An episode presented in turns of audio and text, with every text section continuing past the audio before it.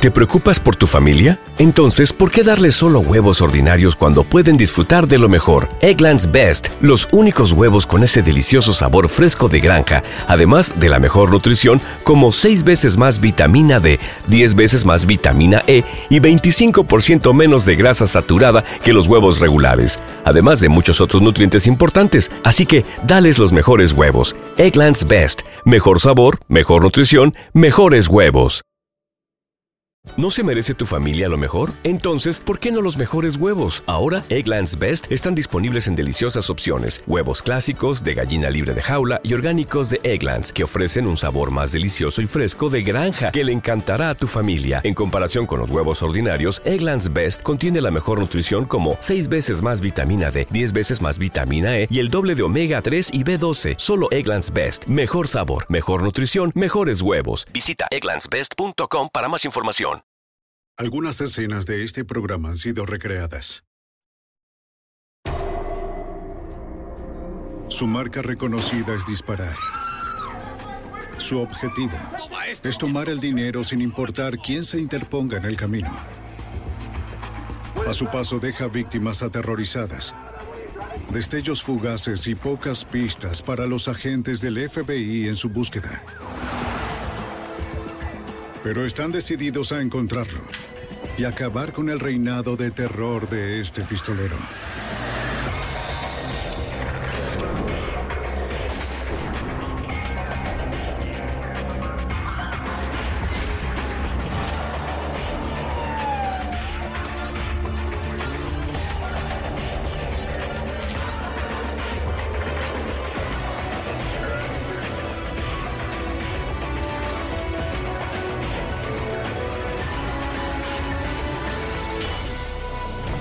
Los archivos del FBI.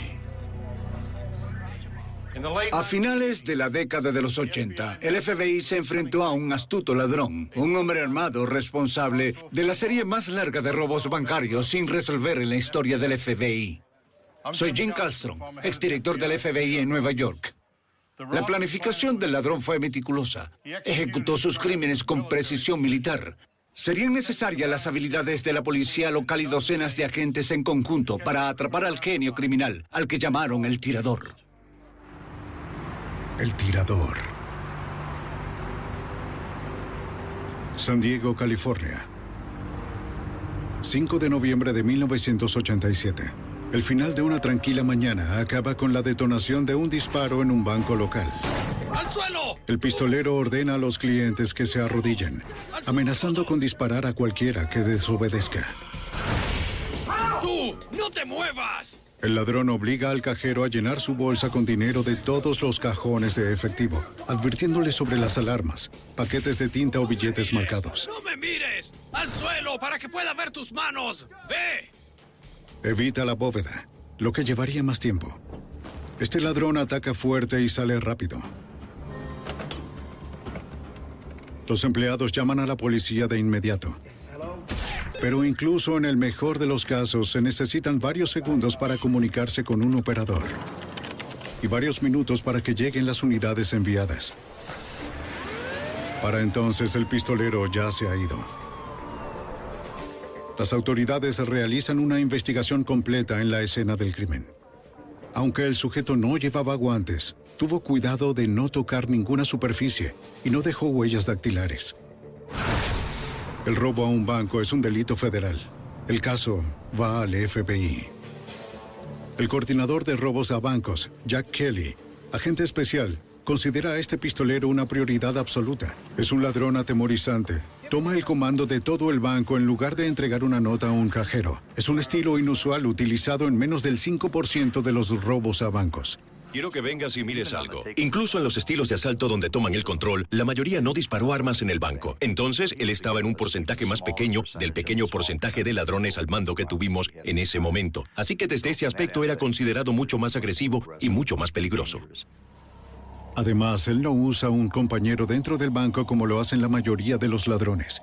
Su violencia tiene un profundo efecto en sus víctimas.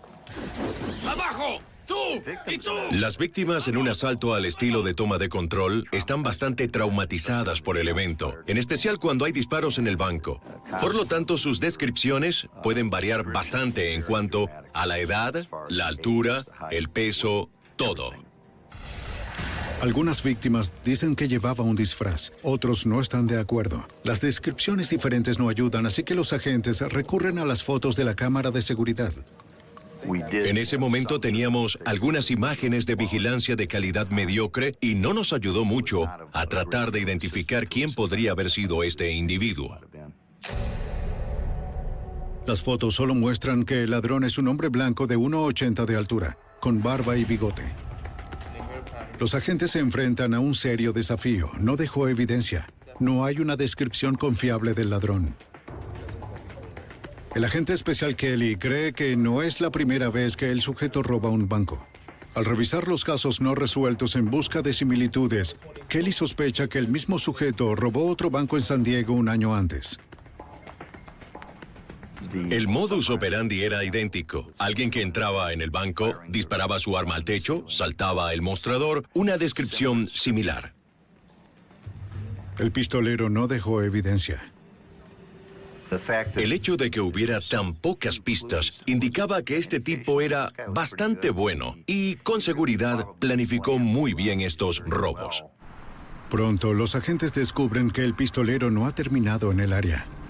Después de robar la segunda vez en San Diego, regresó un mes más tarde y robó por tercera vez en el lugar, usando el mismo modus operandi y disparando al techo. La decisión del ladrón de disparar su arma lo convierte en una amenaza mortal. No creo que un ladrón que hace algo como eso dudaría en dispararle a alguien si en realidad intentara detenerlo. Como regla general, el agente especial Kelly asigna nombres en clave a los ladrones de bancos en serie para permitir la comunicación breve entre los agentes. Además, un apodo pegajoso aumenta la publicidad. Los medios estarían más dispuestos a usar la historia y mostrar imágenes en el periódico o en la televisión, lo cual podría ayudarnos a generar algunas pistas. Kelly llama a este el tirador por su característico y peligroso modus operandi. El 14 de diciembre de 1987, el tirador roba un cuarto banco de California, en Misión Viejo, a 110 kilómetros al norte de San Diego. Revise allí adentro. Revisaré la tienda de conveniencia de aquí. Era mi responsabilidad revisar todos los robos que vendrían de las oficinas regionales cercanas del FBI. Los agentes del FBI responden al banco. Soy el agente especial Kelly. Cuando ocurre un robo, investigas dentro del banco por cualquier evidencia, pero también haces una investigación fuera del banco para buscar evidencia o cualquier posible testigo que pudo haber visto a este individuo.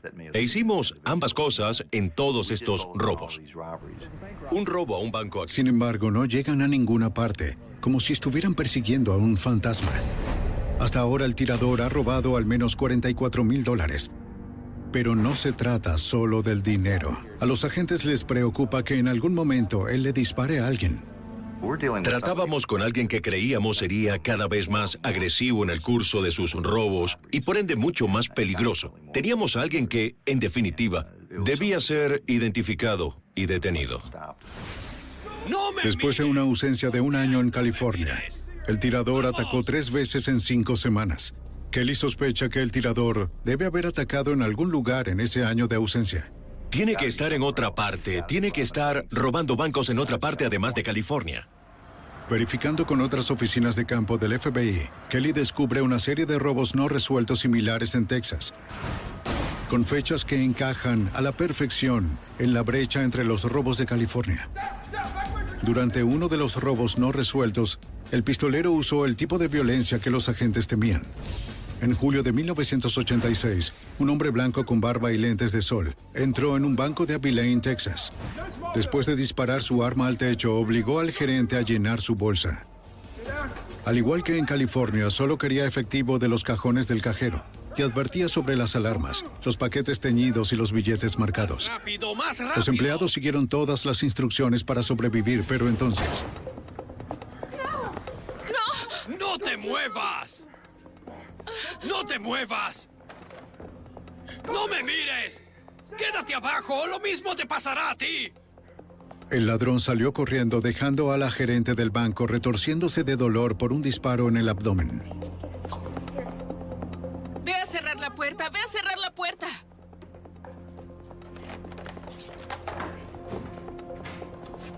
Envíen a la policía de inmediato. Estoy en el banco Everly. Acaban de robar y le dispararon a la gerente. Los Rangers de Texas, el FBI y EMT respondieron de inmediato. La gerente resultó gravemente herida, pero sobrevivió. Los otros testigos no pudieron proporcionar una descripción sólida. Ocurrió tan rápido y estaban tan aterrorizados que no pudieron ver bien al pistolero. La investigación de la escena del crimen resultó inútil. Y las cámaras de seguridad solo proporcionaron más fotos de un ladrón con características ocultas. El agente especial Kelly se puso en contacto con los Rangers de Texas que trabajaban en los robos sin resolver. Ranger Thomas. Los investigadores de los dos estados comparten información. Saben que el tirador apunta a las sucursales cerca de las rampas de las autopistas para un escape más rápido. Los investigadores están de acuerdo en que el tirador tal vez tiene un conductor de escape, pero ningún automóvil ha sido visto. Cada asalto es tan limpio como el último y no surgen pistas sólidas. El tirador realiza seis robos más en Texas y California en 1988. Los investigadores esperaban que la atención de los medios continuara. Necesitan a alguien que reconozca al pistolero para tener algo. Pero debido al peligro de este individuo, esperábamos obtener la mayor cooperación posible, y lo hicimos. Los periódicos locales publicaban fotos, las estaciones de televisión locales publicaban fotos de este individuo. Con la cobertura de los medios en curso, el tirador se eleva a la infamia. La suya es una juerga asombrosa. 14 asaltos a bancos conocidos en tres años, todos muy bien planeados y ejecutados. El tirador está destinado a llegar a los libros de registro del FBI. Un astuto adversario, como nunca antes habían visto. En 1988, un hombre llamado El Tirador ha robado al menos 14 bancos en Texas y California. Agente especial Jack Kelly Estaba bien organizado y planificó las cosas lo suficiente para no dejar rastros. Lo que sí deja atrás son las balas disparadas al techo. Si los examinadores forenses pueden encontrar marcas de rifle en los proyectiles, podrán revisarlas a través de su base de datos de balística.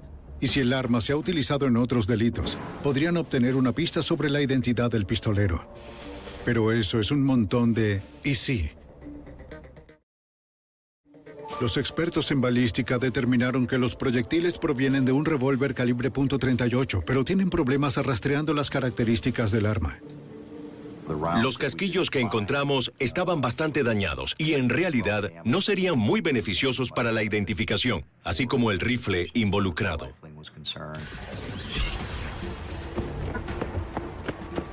El tirador continúa su juerga. Su decimoséptimo robo conocido es en los suburbios de San Diego, en la ciudad universitaria.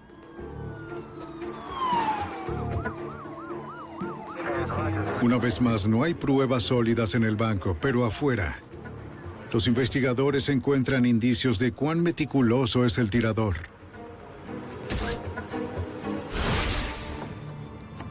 Parece que antes del asalto aflojó los tableros de la cerca a través de su ruta de escape, para que después del robo pudiera llegar a su auto y escapar más rápido. El agente especial Kelly ha perseguido a más de 100 ladrones, pero este es el más profesional que ha encontrado hasta ahora. Tenías que darle algo de crédito. Era muy bueno. Pero siempre tenías la esperanza de que tal vez hubiera alguna evidencia o algún testimonio, alguna otra parte del rompecabezas que pudieras armar. Pero a pesar de revisar por completo el vecindario, los agentes regresan sin nada. A mediados de 1989, el tirador se había ido con casi 250 mil dólares y había atacado en al menos 10 ciudades diferentes. Cada vez que un individuo es móvil y se traslada no solo de ciudad a ciudad, sino de estado a estado, esto complica la investigación porque existen múltiples jurisdicciones. Kelly reúne a agentes de la ley de todo el país. Agentes del FBI de California y Texas, la policía local y los Rangers de Texas trabajan juntos, determinados a encontrar la pista que se les escapó.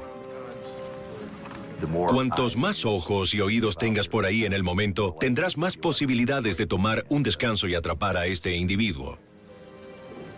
Como el tirador actúa como un profesional, los agentes sospechan que tiene un expediente de arresto por robo.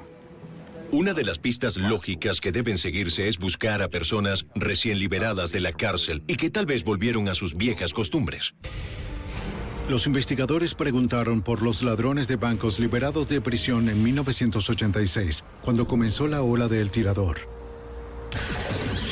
Pero es un callejón sin salida. Nadie reconoce al sujeto. En las fotos de vigilancia es difícil determinar cómo se ve realmente el hombre.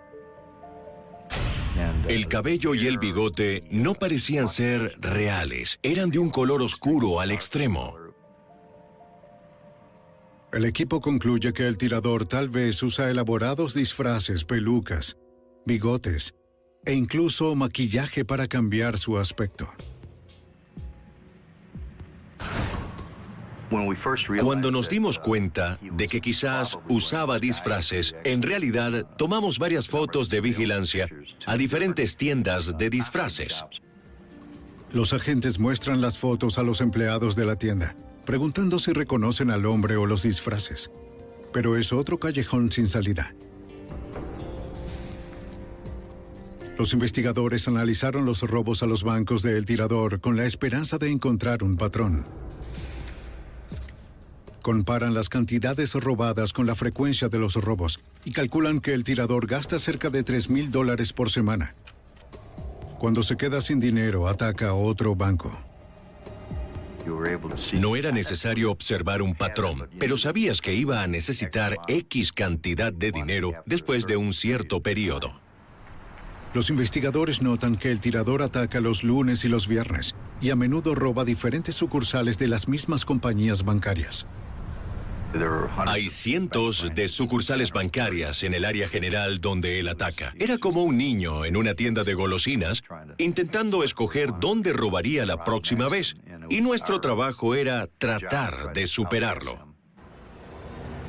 El equipo establece la vigilancia en las sucursales de los bancos que el tirador parece preferir. Vigilan los lunes y viernes, los días favoritos del ladrón es una posibilidad muy remota. El problema que tuvimos fue no tener ninguna idea de dónde atacaría. Había tantas sucursales, tantos objetivos. Central, este es el equipo 3 reportándose. El poder del hombre es limitado. Predecir qué banco atacará a continuación resulta imposible. Los ladrones de bancos por lo general usan los casinos para lavar el dinero robado. El grupo de trabajo envía las fotos de vigilancia bancaria a las oficinas de seguridad de los casinos. Un casino de California responde con una buena pista. Un gran apostador que se parece mucho a El Tirador. Estaban muy dispuestos a darnos sus fotos de vigilancia de quien sospechaban. Los agentes rastrean al hombre y lo interrogan.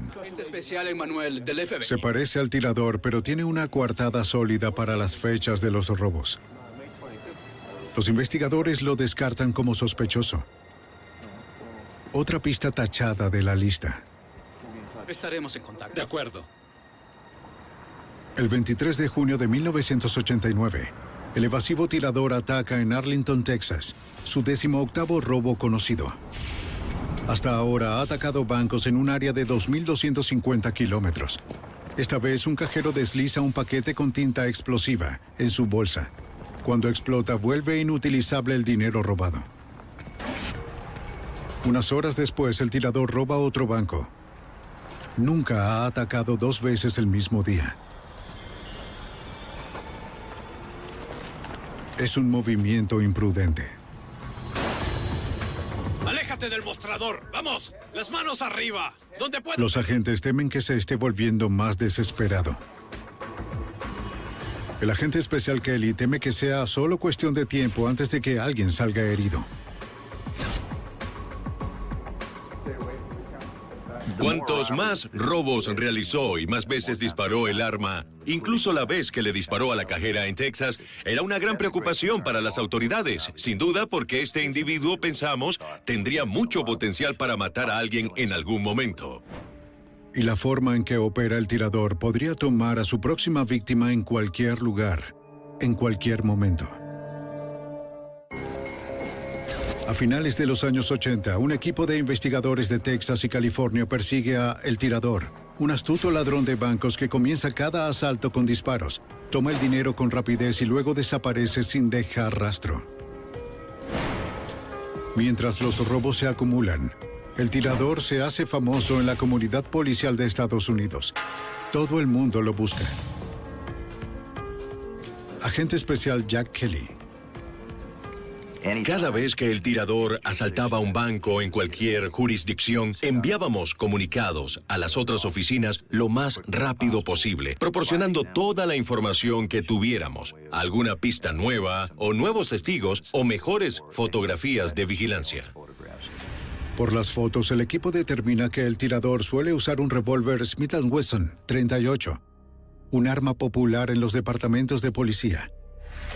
Los investigadores también notan que apunta su dedo en el costado de su arma, justo como los oficiales que están entrenados para hacerlo. Es una posibilidad preocupante. El tirador podría ser un policía. ¡Tú! ¡Ven aquí! Incluso si no es un oficial, parece saber cómo operan.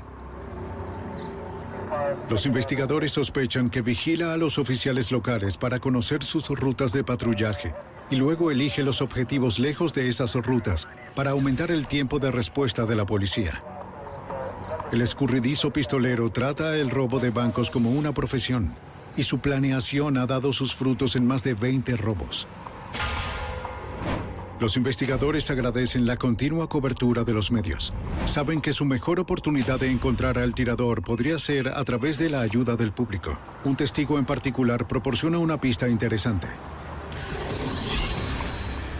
Después del robo de 1989 en Misión Viejo, un residente cerca del banco robado vio a un hombre subir al maletero de un auto, que luego aceleró. Describió el auto como rojo de cuatro puertas con matrículas de California, pero no vio al conductor ni obtuvo el número de la matrícula.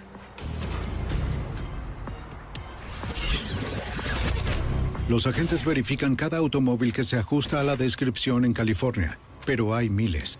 Tomaría meses rastrear cada uno. Pero el avistamiento confirma una sospecha. Cuando descubrimos que se estaba subiendo al maletero de un vehículo, sabíamos que obviamente tenía un cómplice en estos robos. El 30 de marzo de 1990, el tirador roba al mismo banco de Texas que asaltó hace un año. Para los investigadores, el trabajo repetido significa que se está volviendo aún más descarado sin miedo de ser reconocido por alguien. A fines de 1990, el equipo vincula a El Tirador con 27 robos que le han otorgado casi 400 mil dólares.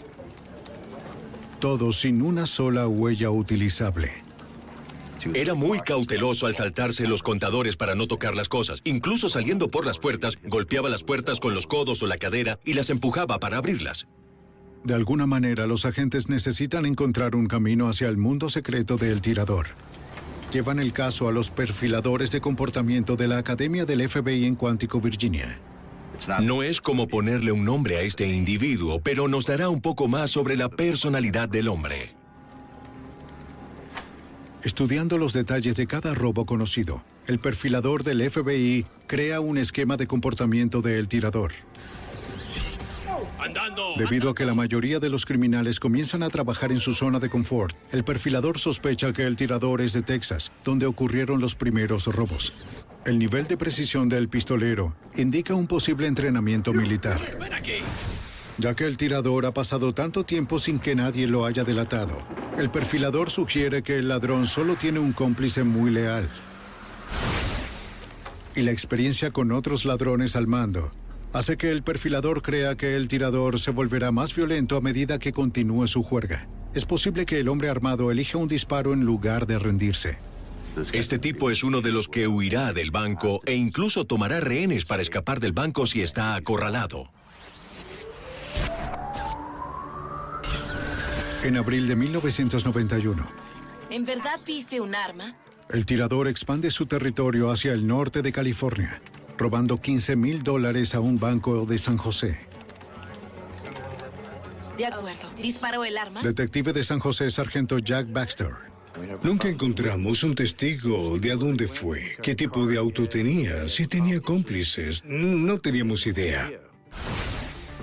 Esta vez el tirador deja algo atrás. Una impresión parcial de la palma se encuentra en el mostrador.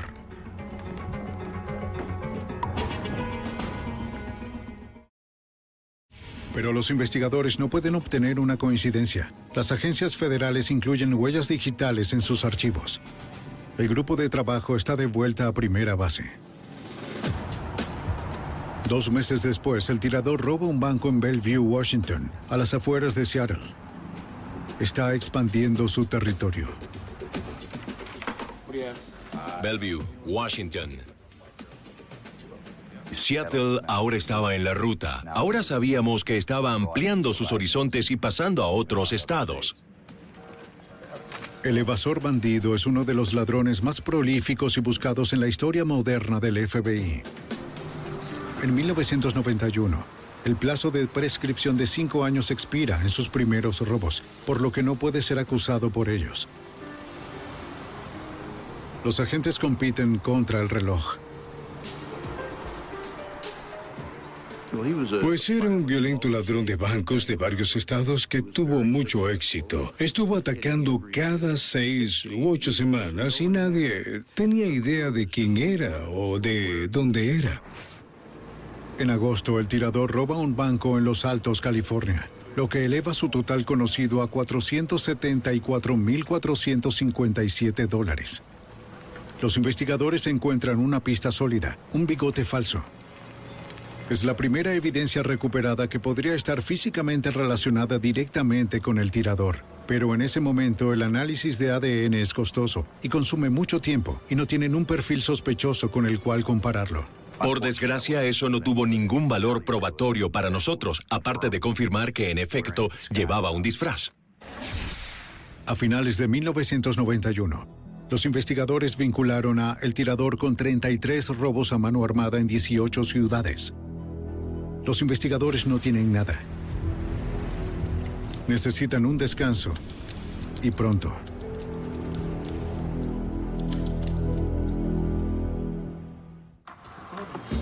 Investigando la cadena más larga de robos a bancos no resueltos en la historia moderna del FBI, los agentes tienen fotos poco detalladas del hombre al que llaman el tirador. En ellas ven que el ladrón lleva algo debajo de su camisa. Agente especial del FBI Jack Kelly.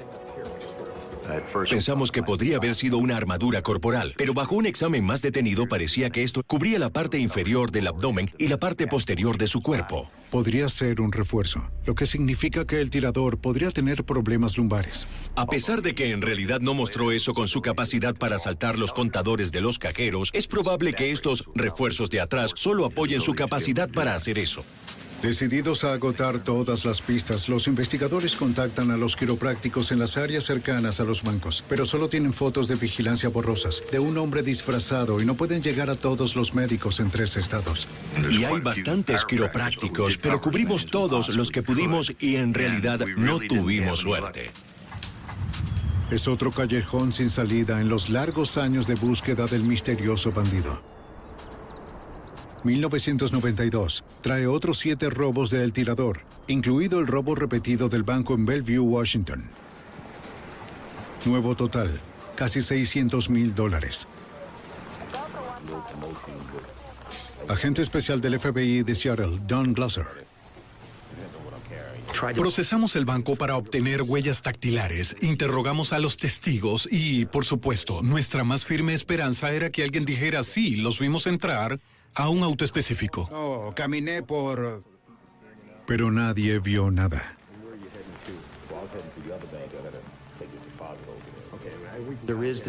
Está la preocupación de no servir bien al público, que aquí hay un hombre al que se le permite entrar, robar un banco y disparar. En algún momento habría un accidente o un tiroteo intencional y sientes que es una frustración no haber hecho todo lo que se pudo, aunque no sepas qué más hacer. Deben detener al tirador antes de que esté listo para asesinar. Durante un asalto en San José, la suerte del tirador comienza a decaer. Volveré, lo digo Esta vez, antes de desaparecer, las cámaras de seguridad del banco toman las mejores fotos de su rostro. Un artista forense de la policía de San José usa las fotos para componer un boceto de cómo se vería el tirador sin sus disfraces. Recrear características que están ocultas requiere un conocimiento profundo de la fisiología humana y un ojo artístico notable. Los agentes cubren las áreas cruciales con el boceto, pidiéndole a los programas de televisión que lo muestren a menudo y colocándolo en docenas de bancos. Detective de San José, sargento Jack Baxter.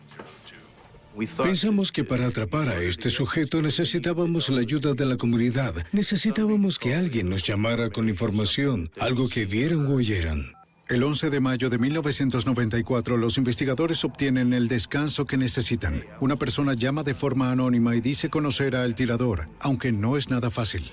La información era bastante genérica. El nombre que dio fue Johnny Williams o John Williams y luego al parecer también usó el nombre de Robert Hall. La persona que llama dice que Williams tiene aproximadamente 40 años, maneja un auto rojo de cuatro puertas y tiene un cómplice devoto, su esposa.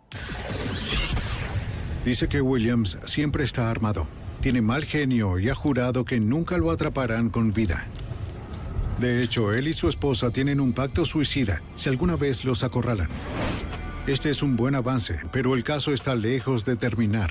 Esos nombres son tan comunes que literalmente hubo cientos de Johnny Williams y Robert Hall que tuvimos que revisar y tratamos de reducir las listas a las que eran de la misma edad que indicó la persona que llamó. Los agentes locales revisan los registros del DMV de California y a un Robert Hall que en sus fotos parecen ser el mismo hombre. Luego comparan las fotos con el boceto compuesto. Fue una coincidencia exacta para el boceto realizado por nuestro artista policial. Era como si lo hubiera hecho justamente como la foto. Así supimos que teníamos al sujeto correcto. Operadores de huellas digitales de California. Los registros de huellas dactilares del DMV confirman que Holly Williams son el mismo hombre. Johnny Madison Williams es un ex marín de Texas y tiene un expediente por robo y asalto allí. La esposa de Williams, Carol, compró un revólver .38 como el que se muestra en las imágenes de seguridad del banco. Y Carol maneja un auto rojo de cuatro puertas, registrado con su nombre de soltera. Los investigadores no encuentran una fuente de ingresos legítima, pero la pareja vive en una casa de 350 mil dólares, con vista al océano en Los Osos, California. Agente especial del FBI, Gene Wilkins. El área donde vivía estaba en un terreno elevado con vista a la bahía Morrow. Era un área próspera que en realidad tenía solo un camino. Es un área abierta donde los agentes podrían resaltar como extraños. No sabíamos dónde estaba Johnny Williams en ese momento. A pesar del riesgo, los agentes del FBI deben revisar la casa. Encuentran un lugar que esperan que los oculte y establecen vigilancia. Sabíamos que llevaba un arma, sabíamos que la usaría. También teníamos información del informante anónimo de que llevaba esa arma consigo todo el tiempo. Los agentes no ven ninguna señal de que haya alguien en la casa. El equipo observa y espera. Hicimos un plan de contingencia porque si veíamos a Williams regresando en ese vehículo haríamos una parada de auto por delito mayor antes de que llegara al vecindario donde teníamos campo libre para disparar y donde no había rutas de escape para él y su vehículo. Los agentes vigilan la casa durante varios días, pero la pareja no aparece. Los investigadores sospechan que el tirador está fuera preparándose para otro asalto. Jack Kelly presiente que será en el área de Seattle. El tirador ha robado allí en intervalos de un año y el año ha terminado. Kelly contacta al agente especial de Seattle, Don Glasser. Él dijo, sin dudas sucederá. Sin dudas robará en tu área, así que mantente alerta. Es solo una corazonada, pero es todo lo que tienen. Láser sale a la calle buscando el auto rojo. Estaba fuera de la oficina y en las calles para poder estar cerca del área de Bellevue. Estaba muy ansioso, muy emocionado de estar preparado para responder a un llamado diciendo que había un 91. Eh, roba un banco. Primero de julio de 1994, el tirador ataca de nuevo. Roba un banco en Kirkland, Washington, a solo 16 kilómetros al norte de donde el agente especial Glasser patrulla en su búsqueda. Los que estén detrás del... Después de su disparo característico, el tirador le pide a una cajera que llene su bolsa con efectivo. Como antes, él advierte sobre los billetes falsos o paquetes de tinta y amenaza con disparar si ella intenta algo.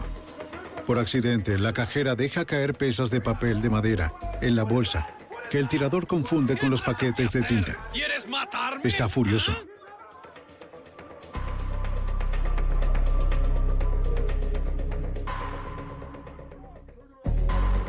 Primero de julio de 1994, el tirador comete su robo 48 a un banco. ¡Muévete! ¡Muévete! ¡Vamos! Una cajera asustada enoja al ladrón, pero se libra. ¿Qué es eso? ¿Qué tratas de hacer? ¿Estás intentando que me atrapen? ¿Estás tratando de matarme? ¿Ah? ¿Qué te pasa? El pistolero sale corriendo sin disparar otra vez y desaparece antes de que la policía y el FBI puedan responder. Es correcto. Los investigadores reciben información sobre el último robo. La corazonada del agente especial Jack Kelly sobre Seattle era cierta. En este punto sabíamos dónde estaba, al menos en qué parte del país estaba, en el área general de Seattle.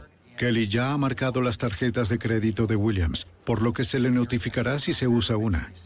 Justo después del robo de Kirkland, el plan funciona. Tuve la suerte de poder obtener información de una compañía de tarjetas de crédito, en particular que tuvo una transacción reciente en el estado de Washington, en un hotel en particular allí. El agente especial de Seattle, Don Glasser, va hacia el hotel. Fui allí muy emocionado ahora que sabía que teníamos una muy buena información. El hotel está en Basil, a 16 kilómetros del último banco robado. Johnny Williams usó una tarjeta de crédito con el nombre de su alias Robert Hall para registrarse, pero no hay ninguna garantía de que siga ahí. Conduje en el estacionamiento y vi el auto rojo muy metido en un lugar de aparcamiento. Cuando Glasser busca el número de la matrícula, aparece registrada a nombre de Carol Williams, bajo su nombre de soltera Hawkins. Hola, señor, ¿en qué puedo servirle? Quisiera ver al gerente, por favor. Si Williams todavía está en el hotel, debe tener cuidado de no alarmarlo o crear una barricada o situación de rehenes. Lo que realmente necesito de ti es que veas esta foto, ¿bien? La gerente reconoce al sospechoso Johnny Williams como Robert Hall y dice que él y su esposa no se han ido. Así que de inmediato llamé a Jack Kelly y le di las noticias. Le sugerí que subiera a un avión y volara al norte y él ya estaba haciendo las maletas.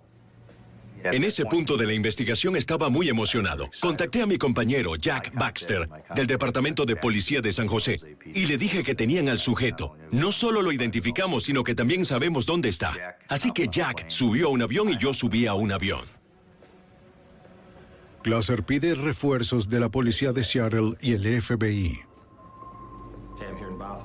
Nos aseguramos de que ninguno de nuestros agentes llevara radios, pistolas, chaquetas impermeables, gorras del FBI, ningún tipo de elemento que pudiera identificarlos. Eh, les pedí que actuaran con normalidad cuando se movieran. A los pocos minutos, más agentes y detectives llegan en silencio y establecen un perímetro. Nos aseguramos de que no hubiese autos del FBI. Los llamamos autos de paseo y no fueran visibles para este tipo, que usaríamos vehículos de vigilancia por si de casualidad se asomaba por la ventana, no hubiera algo inusual sucediendo afuera. Establecimos ubicaciones complementarias alrededor del hotel, alquilamos un par de habitaciones que nos dieran una base para operar.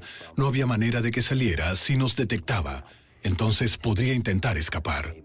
de la propiedad. Nos aseguramos de tenerlo todo cubierto. En lugar de apresurarse a la habitación, los investigadores deciden esperar para obtener una identificación visual de Williams. tomarme un descanso de media Nos aseguramos de tener un par de ojos en su puerta todo el tiempo. Al caer la noche, el detective Baxter y el agente especial Kelly llegan de California. Hola.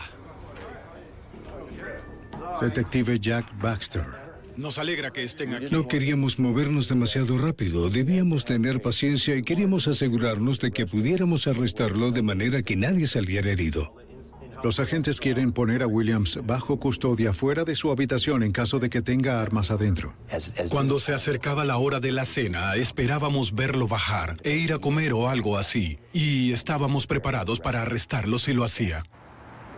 Pero las horas pasaron sin señales de Williams o su esposa. Mientras observaban, los investigadores debían permanecer bajo el radar del tirador y no usar radios de la policía. Nos dijeron que tenía un escáner, así que tuvimos que cuidarnos de lo que decíamos en la radio por temor de advertirle que estábamos allí. Parece que alguien está en la habitación.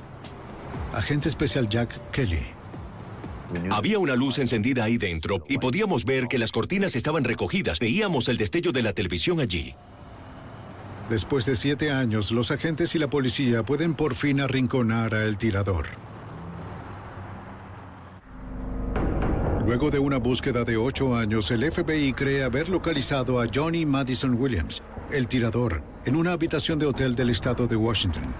Pasan un día y una noche completa de vigilancia sin movimiento en la habitación. Por la mañana los agentes idean una trampa para ver si su sospechoso está realmente allí. Reclutan a un empleado del hotel para ayudar. Los investigadores le muestran al hombre cómo se ve su objetivo y le piden que toque la puerta para hacer una pregunta de mantenimiento y mirar bien a quién esté dentro.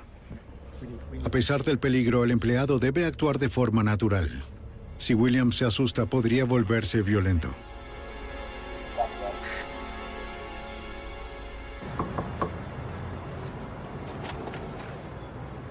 Necesito cambiar. Cuando la puerta de la habitación se abre, el empleado pregunta cuándo sería un buen momento para cambiar los filtros de aire de la habitación. Detective Jack Baxter. Nuestro sospechoso le dijo que se iría en una hora para que regresara en una hora y cambiara los filtros. Volvió corriendo hacia nosotros e identificó de forma positiva que estaba en el cuarto. Teníamos la habitación asegurada, así que no había forma de que saliera. Ahora saben con seguridad que el tirador está allí y en una hora debería aparecer. Quiero a todos en su lugar en 45 minutos. Una hora pasa. Luego dos. Williams podría saber de ellos. Para entonces se presenta una oportunidad. Agente especial Jack Kelly. Hubo una llamada telefónica desde esa habitación a la recepción y él había solicitado una máquina de escribir porque quería escribirle una carta a alguien y estaba preguntando a la gente de la recepción si podían llevar la máquina de escribir a la habitación. Les ordené que no hicieran eso. Con la orden del FBI, la gerente le dice a Williams que puede usar la máquina de escribir en una oficina cerca de la recepción. A lo que accedió, dijo que bajaría pronto. La pequeña oficina es un buen lugar para un arresto. Lejos del público, no hay posibilidad de escapar. Agente especial Don Glasser. Fuimos deprisa a la habitación, decidimos dónde estaría la máquina de escribir, hicimos una reorganización muy rápida para poder entrar a la habitación una vez que estuviera allí y no ser obstruidos por los muebles. Teníamos un camino limpio para llegar a él. Como toque final, los investigadores colocan una hoja con los derechos de arresto de Miranda en la máquina de escribir. Luego se esconden en una habitación contigua y esperan noticias de sus hombres afuera. Después de 40 tensos minutos, un hombre abandona su habitación y se dirige a la recepción. Es Johnny Williams. Lo vimos caminando por el estacionamiento, sin ninguna duda en nuestra mente de que era él. Lo reconocimos como si fuera nuestro mejor amigo. Acaba de salir de su habitación, se dirige al vestíbulo. Eso es todo. El fin de una persecución de ocho años. Entró en la recepción y le dieron instrucciones para ir a la oficina. Señor Williams, la oficina está por aquí. Así que pasó por la recepción y fue allí.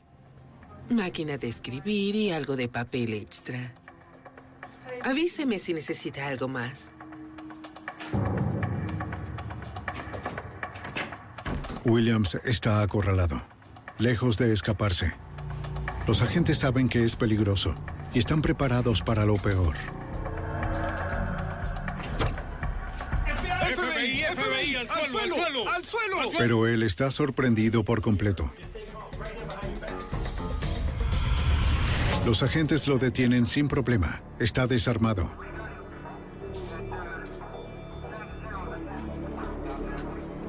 Debido a la cuidadosa planificación de los investigadores, es un arresto perfecto y silencioso.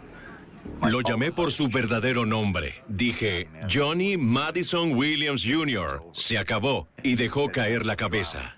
Los otros agentes tienen que buscar a la esposa de Williams, Carol. Nos dimos cuenta de que no había ninguna razón para entrar en la habitación y de que si solo esperábamos, ella bajaría y de hecho lo hizo.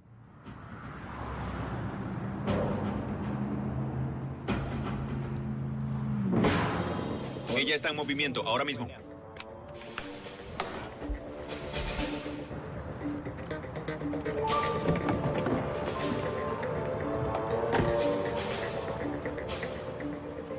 Salió de la habitación y se dirigía a su auto.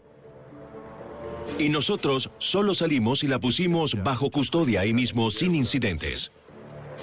¡Alto! FBI está bajo arresto. Coloque sus manos donde pueda verlas. Coloque sus manos encima del auto. Deme su mano izquierda. Y la otra mano. Soy del FBI. Está bajo arresto. Una vez más, un arresto seguro. Ahora los agentes van por evidencia. Dio su consentimiento para registrar su habitación y tenía escáneres Doppler, radios, disfraces y dinero. También descubrieron que el tirador tenía notas, un registro de todos sus robos. Había un maletín gris que tenía un registro detallado de los robos a los bancos, muy, muy organizado. La fecha, el día de la semana, información sobre el total, la dirección y el nombre del gerente del banco, pruebas muy, muy incriminatorias. Los investigadores encuentran más en el auto de Williams. Tenía dos pistolas y estaban en el maletero de su auto. Reconocimos el revólver 38 de 10 centímetros de las imágenes, fotos de vigilancia. Sabíamos que teníamos el arma correcta. Tenía un revólver de 5 centímetros que no habíamos visto antes. Los dos estaban cargados. Los investigadores separan a Williams y a su esposa mientras esperan el traslado a una oficina del FBI para ficharlos. Williams acepta hablar. Lo relacionamos con creo un total de 48 robos y cuando lo interrogué, él me preguntó cuánto tenían antes. Le dije, pues, ¿cuánto pensabas que teníamos antes, John? él dijo, no estarías aquí arrestándome y sabiendo mi nombre y todo lo demás. Con seguridad sabes sobre los 56 robos. Williams continúa y detalla cada uno de los 48 robos que el FBI conoce, más 8 que no. El interrogatorio completo duró cerca de 12 horas y yo escribía todo el tiempo. Tuve un calambre de escritor al final de las 12 horas con toda la información que estaba proporcionando. Johnny Madison Williams tomó su trabajo en serio, asaltando bancos durante semanas, trazando intrincados planes de escape.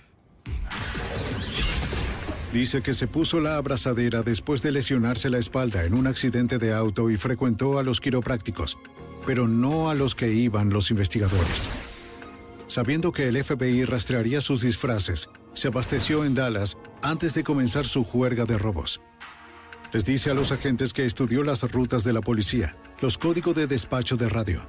Todo ese trabajo lo llevó a cerca de un millón de dólares en efectivo robado, hasta que las autoridades lo detuvieron. Y no solo fueron los agentes y oficiales que trabajaron en el caso quienes lo resolvieron. Muchas veces es la asistencia del público lo que lleva a la captura y resolución exitosa de estos casos y es muy importante, no más que ahora, con la amenaza terrorista, es muy importante. Carol Williams se declara culpable y recibe 20 años por su papel en los robos de El Tirador. Su esposo Johnny Madison Williams, el propio tirador, también se declara culpable de los 27 robos que aún se encuentran bajo el Estatuto de Limitaciones. Fue sentenciado a 92 años en una prisión federal y su reinado sin precedentes al fin terminó. En Puerto Rico, activistas violentos asesinan a un policía y luego ponen sus armas en un autobús lleno de trabajadores de la Marina desarmados y abren fuego contra los marineros estadounidenses en la calle. Estos asesinos despiadados juraron luchar hasta la muerte. Ahora el FBI debe usar todas las tácticas a su disposición para rastrear a los terroristas y terminar esta rebelión en el paraíso.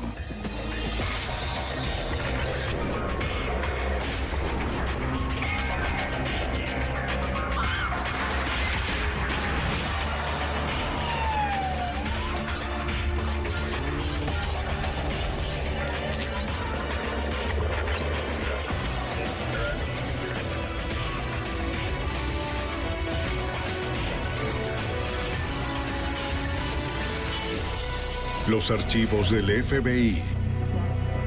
En Puerto Rico, una banda de extremistas comenzó una guerra de guerrillas contra Estados Unidos. Su objetivo es la independencia de la isla o morir en el intento. Soy Jim Castron, exdirector del FBI en Nueva York. En 1983, la investigación se volvió personal para los agentes, cuando los terroristas atacaron sus oficinas en San Juan. Para el FBI, atrapar a los perpetradores depende de habilidad, paciencia y de convertir un puñado de pistas en una gran oportunidad. Rebelión en el paraíso. La isla caribeña de Puerto Rico alberga a 3 millones de ciudadanos estadounidenses y a un puñado de terroristas antiamericanos. El 24 de agosto de 1978, dos patrulleros puertorriqueños encuentran lo que parece ser una pareja varada. Se detienen a ayudar. De repente, tres hombres armados arremeten contra ellos. Un patrullero intenta sacar su arma, pero de inmediato le disparan y lo matan. El otro patrullero se rinde. Los atacantes lo llevan al bosque y le ordenan que se quite el uniforme. Luego lo atan a un árbol con sus propias esposas. En la carretera la pareja intenta disfrazar la patrulla para que puedan conducir a un escondite. Pero antes de que puedan terminar se acercan unas luces. El hombre sostiene la insignia del oficial muerto. Les dice a los hombres en el auto que avancen. Que es un asunto policial, pero los hombres se identifican como policías encubiertos y se ofrecen a ayudar. El hombre les insiste en que se vayan por lo que se vuelve sospechoso.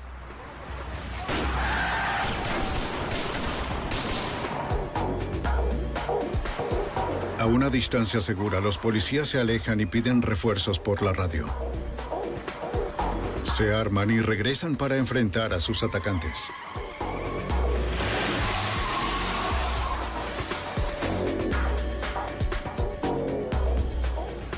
Pero cuando llegan los policías no ven a nadie.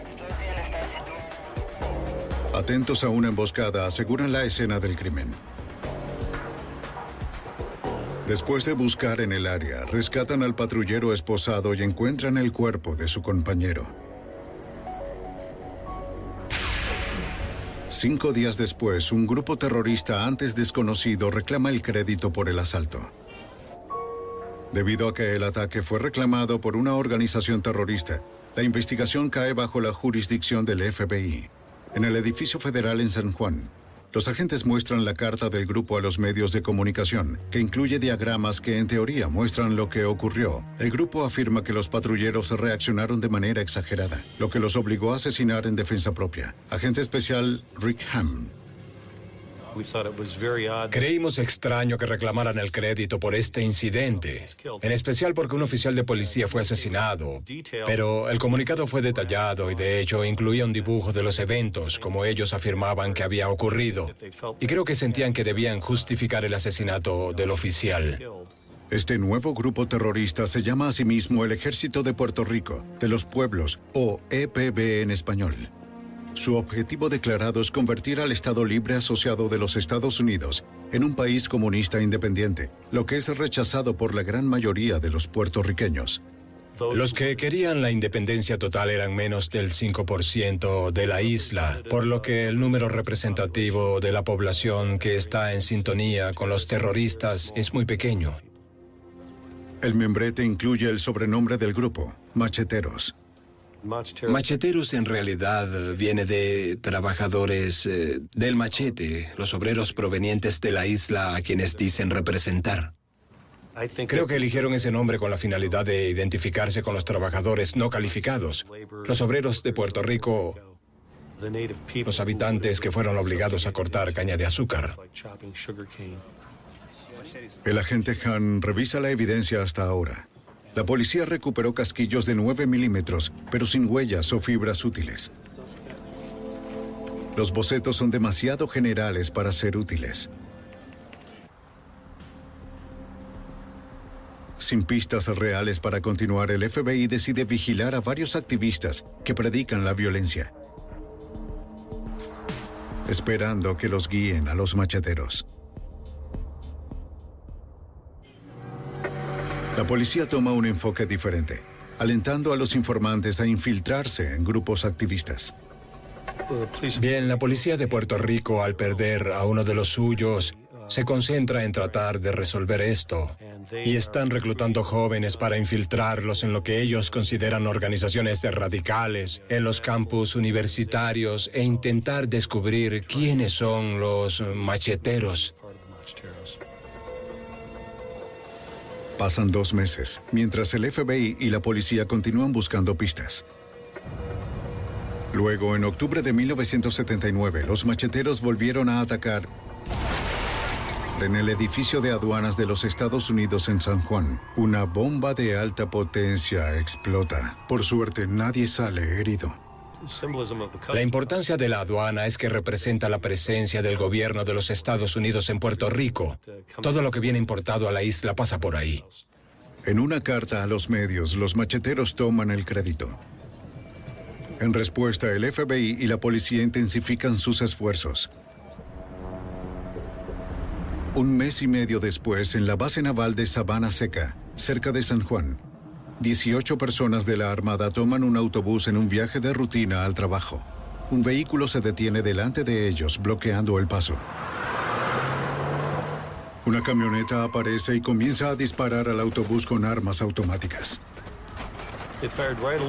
Dispararon justo a lo largo de la banda negra del típico autobús escolar, la que se encuentra a nivel del piso, de modo que incluso las personas que se estarían escondiendo para cubrirse habrían recibido disparos desde el otro lado del autobús.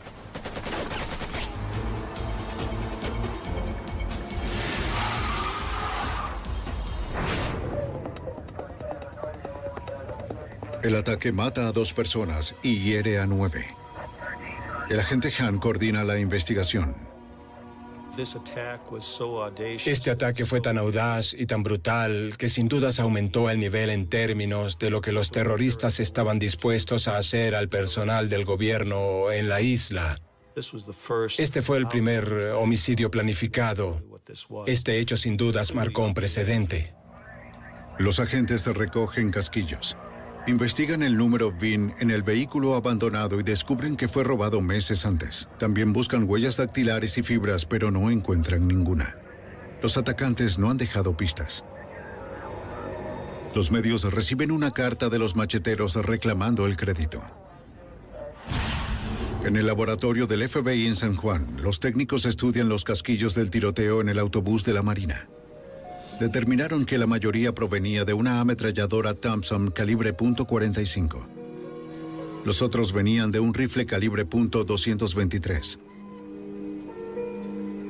Los técnicos comparan las marcas únicas en los casquillos con los utilizados en otros delitos. pero no pueden encontrar una coincidencia. Una vez más, los agentes no tienen pistas reales. Decidido a rastrear a los macheteros, el FBI trae docenas de agentes desde tierra firme. Esto permite una vigilancia intensa a los activistas que podrían estar vinculados a los macheteros. Solo observándolos, viendo sus actividades y determinando con exactitud lo que hacen a diario, podremos descubrir quién es en realidad un terrorista y quién no. Mientras el FBI intenta encontrar a los macheteros, ellos ya comenzaron a apuntar al FBI.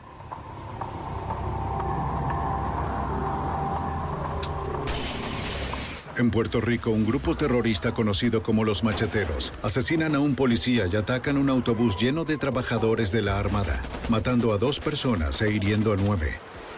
Sin pistas reales, el FBI toma un enfoque diferente. Ellos deciden seguir el dinero y tratan de determinar cómo los terroristas obtienen su financiamiento. Ellos obtienen una pista. Una reciente ola de robos a vehículos blindados. Los ladrones bien organizados llevan armas de gran potencia, toman el dinero y huyen. Los ladrones no dejan evidencia alguna. Agente especial del FBI, Fernando Candelario. En los vehículos abandonados que fueron recuperados, rastreamos un nombre que resultó ser ficticio, lo cual nos dejó en un callejón sin salida. Los agentes sospechan que los macheteros cometieron los robos pero los crímenes en sí mismos no dejan pistas. Meses después, los macheteros envían una carta a los medios, reclamando el crédito por un robo de 300 mil dólares, aunque el FBI sospecha que cometieron muchos más. A través de informantes, el FBI escucha rumores de que los macheteros están liderados por un importante terrorista de Puerto Rico, Filiberto Ojeda. Durante la década de 1960, Ojeda se entrenó en Cuba como agente comunista. Regresó a Puerto Rico y fue arrestado en 1970 por bombardear hoteles turísticos. Escapó y se escondió. El FBI lo ha buscado durante los últimos 10 años. El agente especial del FBI, Rick Hahn, era el tipo de sujeto que, en nuestra opinión, era capaz de armar una organización como los macheteros. Si Ojeda lidera a los macheteros, esto explica su disciplina férrea. El FBI aumenta su vigilancia de activistas sospechosos de tener contacto con Ojeda. Ocho meses después, mientras se dirigía a una misión de vigilancia, el agente Candelario escucha en la radio que los aviones de combate explotaron en la base de la Guardia Nacional Aérea de Puerto Rico. Se dirige hacia la base y se sorprende por lo que ve. Imágenes de noticias reales. Parecía una zona de guerra. Algunos de los agentes que eran veteranos de Vietnam me decían cómo esto les recordaba a una zona de combate. Las explosiones destruyeron nueve aviones de combate y deshabilitaron dos más. El daño se estima en 45 millones de dólares. Por fortuna nadie resultó herido en el ataque. Los agentes buscan pistas en la base aérea.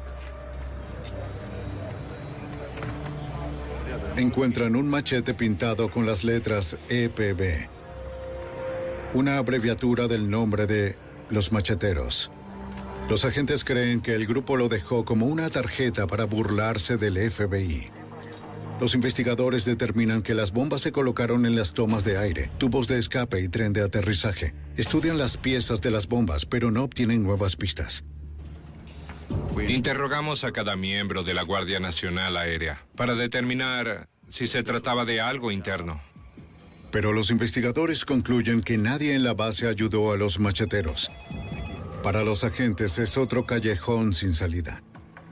Durante años reunimos gran cantidad de pruebas sobre los macheteros, pero no pudimos penetrar en esa organización. Días después, los marineros de la USS Pensacola visitan las atracciones turísticas de San Juan, justo cuando están a punto de cruzar un puente. Las balas arrasan a los cuatro marineros. Uno es asesinado y tres gravemente heridos. En una llamada a una estación de radio, los macheteros se lo atribuyen.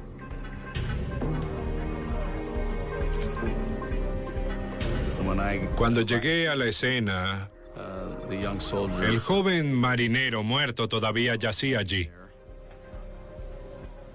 Primera reacción fue pensar en los padres de ese joven marinero. Él está aquí en Puerto Rico, está desarmado, no tiene nada que ver con la situación política en Puerto Rico, pero es un militar de los Estados Unidos y esos son los objetivos de los macheteros. Fue una situación trágica. En el laboratorio del FBI, un técnico examina las únicas marcas de eyector en los casquillos vacíos. Se determinó que el arma utilizada fue la ametralladora calibre 45 que se usó en Sabana Seca. Los agentes conectaron el arma con al menos dos ataques, pero no están más cerca de identificar a los miembros de los macheteros. La noche de los demonios, la noche anterior a Halloween, a las 7 y 45 de la tarde, ocurre un evento que cambia para siempre la actitud del FBI hacia los macheteros. Una gran explosión sacude la oficina del FBI. Agente especial del FBI, José Rodríguez. La explosión fue tan fuerte que sospecharon que era una bomba dentro del edificio. Como era técnico de bombas, fui una de las primeras personas a quien llamaron. Al examinar la escena, el agente Rodríguez se da cuenta de que el vidrio de la ventana explotó hacia adentro. Eso significa que la explosión ocurrió afuera. Busca pruebas cerca del edificio. Comencé a mirar alrededor y pude encontrar la cubierta del motor del cohete con las aletas intactas en el estacionamiento de atrás. Reconoce que el objeto es parte de un cohete de ala americano, abreviatura de arma ligera antitanques.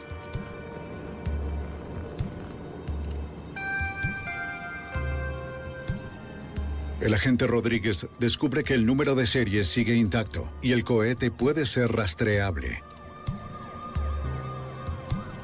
Un cohete ala tiene un alcance de solo 350 metros, por lo que fue disparado cerca. Los agentes interrogan a todos en el área circundante y ubican a una mujer que dice que vio a los atacantes. Esta señora dijo que este tipo entró a su patio. Ella salió por la puerta. Él le dijo que entrara de nuevo.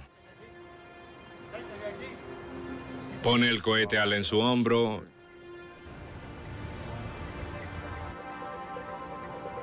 y dispara al edificio. La testigo dice que el hombre huyó en una camioneta que fue seguida por un automóvil.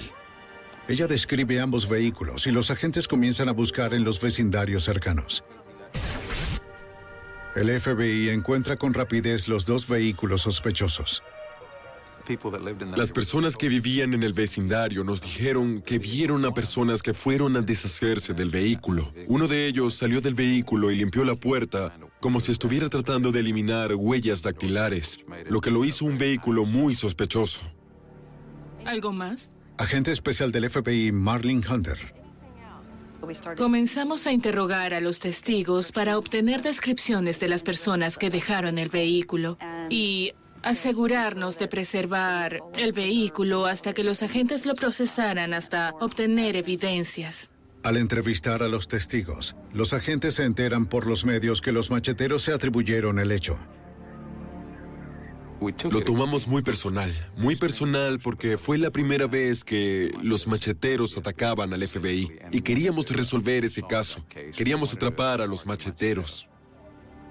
Para lograrlo, los agentes deben encontrar una forma de penetrar su mundo secreto. La organización terrorista puertorriqueña conocida como los Macheteros llevó su lucha al límite al atacar con cohetes al FBI en su oficina en San Juan. Ahora los agentes trabajan todo el día para seguir las pistas. El FBI le pide al ejército de los Estados Unidos que rastreen el número de serie del cohete, según el agente especial del FBI José Rodríguez. En otras palabras, ¿de dónde viene? ¿Cómo obtuvieron los macheteros un cohete ala de Estados Unidos? Los militares hicieron un buen trabajo al rastrearlo. Sin embargo, nos dijeron que parte de esa gran cantidad de cohetes ala fueron dejados en Vietnam una vez que los estadounidenses se retiraron. Y al saber eso, descubrimos que hace tiempo un barco transportó una gran carga de armas fabricadas en Estados Unidos desde Vietnam del Norte hasta Cuba y sospechamos que el cohete fue a Cuba y luego los macheteros lo obtuvieron ahí. En el garaje del FBI, los agentes procesan los dos vehículos que fueron utilizados en el ataque con cohetes.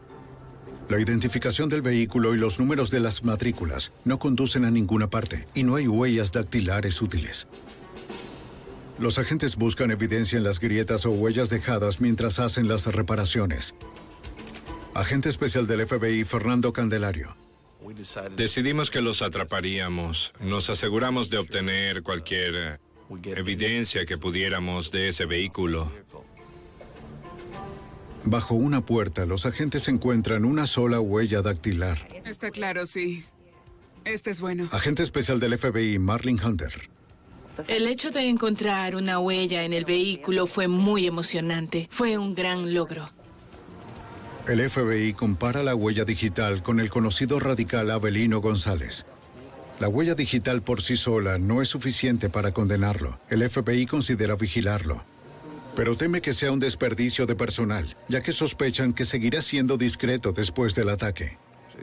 Debe haber un equipo de al menos seis personas en seis autos diferentes para que sea efectivo y se consumen tus recursos. Así que una de las técnicas de investigación en particular que se estaba discutiendo mucho fue la intervención telefónica y la vigilancia electrónica. Pero ¿a dónde vamos? ¿Hacemos escuchas telefónicas de Abelino? ¿Buscamos una mejor manera? En el garaje, los agentes comienzan a desarmar la camioneta, que creen que fue utilizada para transportar el cohete antitanque. Dentro del bolsillo del lado del conductor, un agente hace un descubrimiento importante. Debido a la humedad en Puerto Rico, si se dejan documentos de papel, se pegarán a todo. En este bolsillo de vinilo encontramos parte de una citación de tráfico. El pedazo rasgado de la multa de tráfico incluye el número de identificación completo. Ese fue un buen golpe de suerte que la parte con el número se conservara. En el Departamento de Vehículos Motorizados de Puerto Rico, el agente Candelario rastrea el número. Descubre que el boleto original fue enviado a Pedro Ramírez César Almodóvar por una etiqueta de inspección expirada. Escribe la dirección de la casa de Almodóvar y obtiene una copia de la foto de la licencia original. El agente Candelario ha pasado horas observando a los sospechosos de macheteros, pero no reconoce al hombre. La foto podría abrir el caso o podría ser otro callejón sin salida. En la oficina del FBI en San Juan, los agentes buscan registros oficiales de Pedro Almodóvar. Buscamos todo, una búsqueda por el nombre de los registros de nacimiento, buscamos registros de impuestos. Los agentes encuentran un registro con el mismo nombre y fecha de nacimiento. Era el certificado de nacimiento de un bebé muerto que se usó para obtener esta identificación, así que sabíamos que esta persona no existía como adulto. Como el nombre resulta falso, los agentes se concentran en la foto. Es probable que esa foto fuera copiada mil veces y enviada a todas partes para ver si alguien identificaba a esa persona. Pero los agentes no encontraron a nadie que reconociera al hombre. El agente Rodríguez va a la dirección en la licencia de conducir de Almodóvar.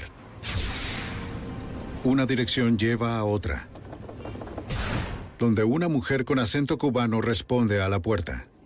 Ella insiste en que no conoce a nadie llamado Pedro Almodóvar. Y saqué la foto de mi bolsillo y se la mostré y le dije, ¿conoces a este individuo? Y fue como si ella hubiera visto un fantasma. Ella casi se cayó cuando vio la foto y de inmediato dijo, no, no, no conozco a ese individuo. Los agentes sospechan que ella no está diciendo la verdad. Estaba convencido de que ella sabía quién era esa persona. De vuelta a la oficina del FBI, los investigadores buscan el nombre de la mujer en una base de datos de posibles partidarios terroristas. En un avance importante, la computadora indica que está relacionada por matrimonio con la familia de Filiberto Ojeda, el presunto líder de los macheteros. Los agentes ahora creen que el hombre de la foto es en realidad Ojeda. Comparamos las fotografías de Filiberto Ojeda Ríos con Pedro Almodóvar. Había un parecido. Nadie pudo identificarlo con certeza. Los agentes deciden no vigilar a la mujer cubana. Sospechan que su visita ha sido reportada a los macheteros, que no se acercarán a ella durante meses. En cambio, los agentes deciden hacer una vigilancia intensa sobre Abelino González, el radical cuya huella digital se encontró en el auto de la huida. Han pasado dos meses desde el ataque con cohetes y los agentes creen que los terroristas pueden sentirse seguros para comenzar a reunirse de nuevo.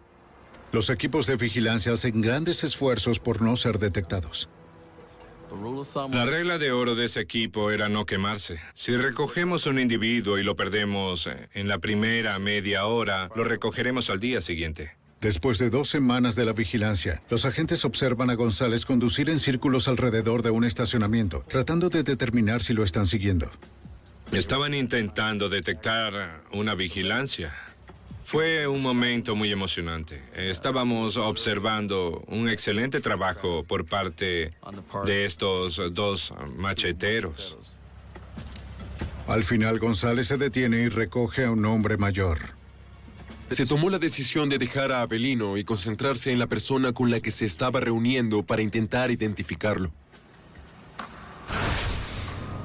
Los agentes siguen al hombre mayor a un apartamento a una hora de San Juan. Los investigadores alquilan un apartamento al otro lado de la calle y observan al hombre. Verifican el nombre en el registro del apartamento y del automóvil y descubren que es falso.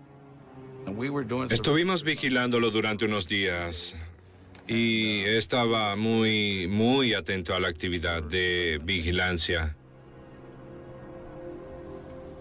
Usaba diferentes teléfonos públicos. Utilizaba uno distinto cada vez que hacía una llamada, incluso en una misma noche. Para identificar al hombre, los agentes idean un plan creativo para obtener sus huellas dactilares. Cuando el hombre mayor hace una llamada y se va, un agente del FBI va y corta el auricular.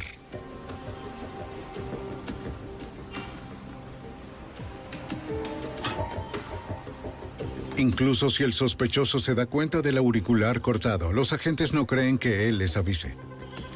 Tenemos vandalismo aquí todo el tiempo en Puerto Rico y nadie va a decir nada de ello. Los técnicos del FBI procesan el auricular del teléfono público y extraen huellas dactilares.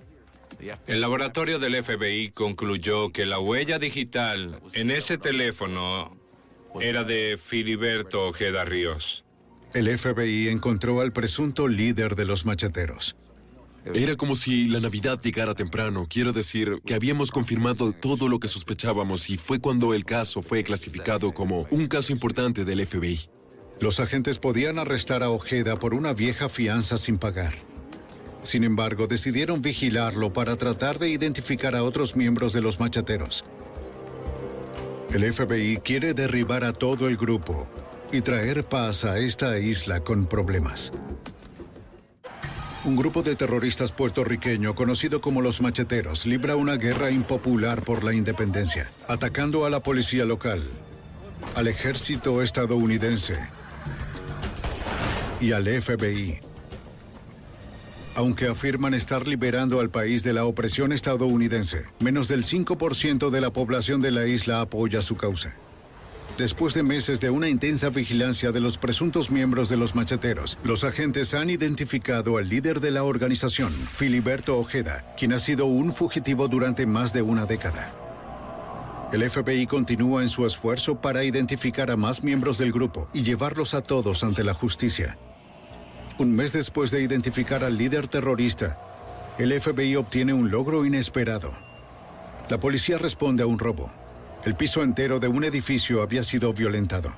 En una de las oficinas, las autoridades encontraron documentos sospechosos que pertenecían a un grupo terrorista. Llamaron al FBI y los agentes revisaron esos archivos de la oficina. La agente especial del FBI, Marlene Hunter, no puede creer lo que encontraron. Con bastante rapidez quedó claro que se trataba de los archivos centrales de la organización Macheteros, no solo sus archivos históricos, sino también los registros de las futuras acciones que cometerían. Otro hallazgo interesante fueron las actas de reuniones que se remontaban a la fecha cuando se formaron en 1976. Era una mina de oro. En un momento escalofriante, la agente Hunter descubre que los terroristas han recopilado información detallada sobre agentes del FBI. Había archivos con los nombres del FBI y sus familiares, de las escuelas de sus hijos. El descubrimiento amenazador acentuaba el peligro para los agentes y sus familias. En realidad, me hizo darme cuenta de que tal vez necesitaba cambiar de ruta. Siempre debes asumir que alguien podría estar siguiéndote. Otros documentos describían las actividades terroristas del grupo, pero los nombres de los lugares y las personas están codificados.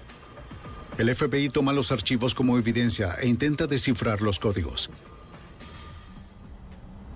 Con la evidencia reunida hasta el momento, el FBI obtiene la autorización de un juez para escuchar los teléfonos públicos utilizados por Filiberto Ojeda, el presunto líder de los macheteros. Al igual que con sus documentos, los macheteros también usan nombres en clave cuando hablan por teléfono. El agente especial del FBI, Fernando Candelario, Escuchamos muchas conversaciones donde se mencionaban los nombres clave Águila y Águila Blanca, pero en el contenido de la conversación no dice quién era Águila o Águila Blanca y nos tardamos en descubrir quién era Águila y Águila Blanca. Los agentes sospechan que Águila se refiere a una persona y Águila Blanca a una operación que esa persona ha realizado. Cada vez que Ojeda se reúne con alguien, los agentes lo siguen para determinar la identidad de la nueva persona. Si es posible, los agentes recuperan los objetos que la persona tocó y los envían al laboratorio para que les tomen las huellas dactilares. Los agentes usan los resultados de las huellas dactilares, las inspecciones y las escuchas telefónicas para hallar coincidencias entre los códigos terroristas y los nombres reales. La agente Hunter lidera el esfuerzo. Siempre me gustaron los rompecabezas cuando era niña. Y esto era como un gran rompecabezas. Teníamos múltiples nombres códigos que pudimos juntar a través de una cuidadosa coordinación de los registros de vigilancia física con los registros de vigilancia electrónica y la investigación independiente. El FBI identifica más miembros de los macheteros uno por uno. Los agentes usan la nueva información para obtener autorización de colocar un micrófono en el apartamento de Ojeda. Cuando los agentes ven a Ojeda salir una noche, entran para colocar el dispositivo. Notan que la puerta interior está parcialmente abierta. Los agentes reconocen esto como una inteligente táctica de vigilancia. Su modo de protegerse era dejar las puertas interiores abiertas en un cierto espacio y lo medirían. Y en caso de que la puerta fuera movida por un agente que insertara un micrófono en esa residencia, sabría que alguien había estado ahí.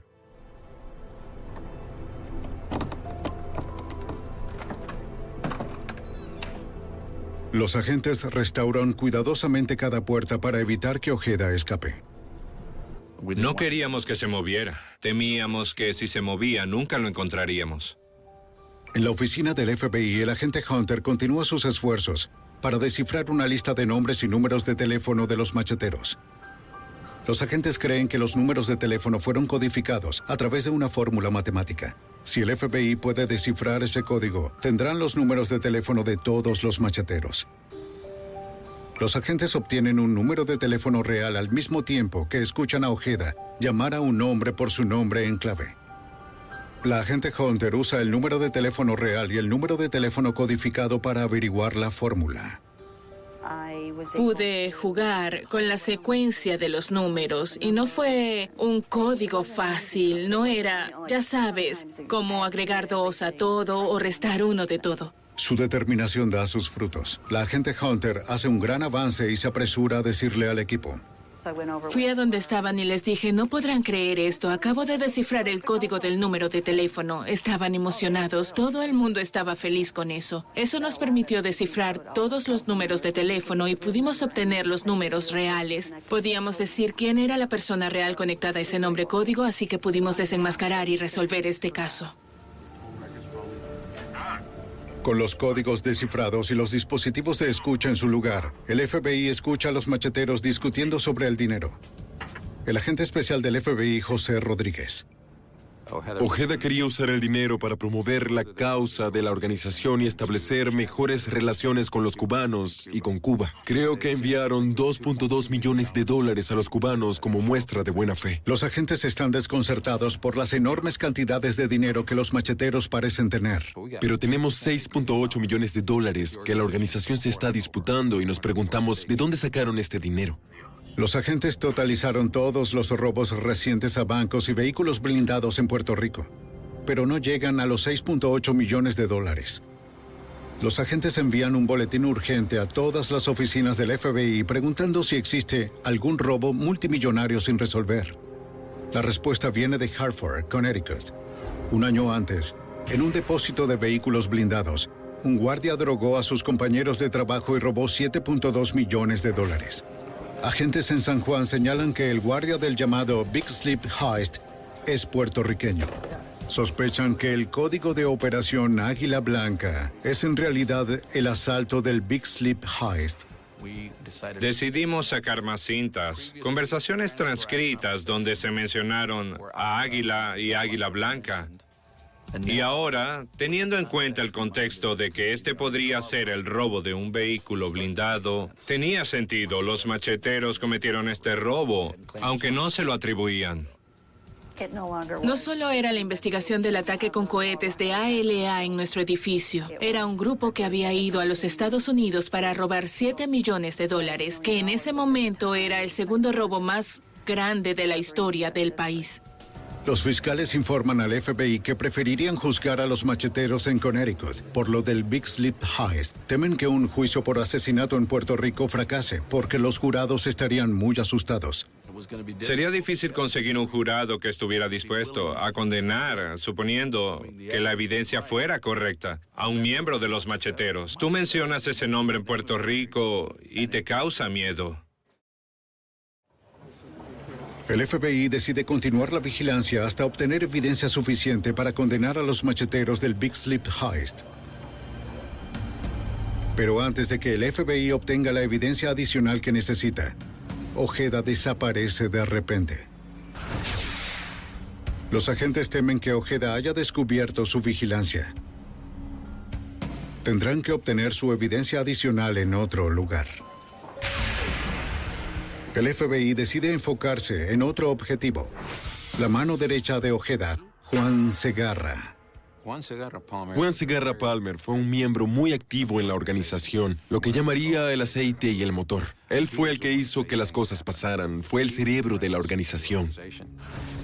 El FBI tiene un micrófono en la casa de Segarra, pero no funciona. Los agentes observan cómo se alejan Segarra y su familia y se dirigen a reparar la falla, dejando la puerta principal sin llave. Los agentes arreglan el micrófono dañado y se preparan para irse. De repente, el agente Candelario recibe un mensaje urgente. Estaba usando un auricular eh, con una radio y escuché, la camioneta verde está llegando a la residencia. Este es el avión eh, que lo notifica. Un avión del FBI descubrió el vehículo de un miembro importante de los macheteros. Se detiene en la casa y se da cuenta de la puerta sin llave. Cuando oímos que estaba frente a la puerta de entrada, fuimos a las habitaciones. Otro agente y yo entramos en el armario. Los armarios no tenían puertas. Los agentes saben que los macheteros están casi siempre armados. Escuchan pasos acercándose. Si el terrorista entra en el dormitorio, la confrontación podría ser mortal. Los agentes se reparan un micrófono oculto en la casa de un presunto miembro de los macheteros, Juan Segarra. Pero justo cuando terminan, entra un terrorista. El agente especial del FBI, Fernando Candelario, y otro agente se esconden en un armario con las armas listas. Era obvio que se trataba de un miembro de los macheteros, una organización terrorista peligrosa. Entra en esta casa de refugio para protegerla. No sabíamos si vendría de la esquina con un arma, estábamos asustados. Podíamos escucharlo. Él decía, ¿hay alguien aquí? No respondimos.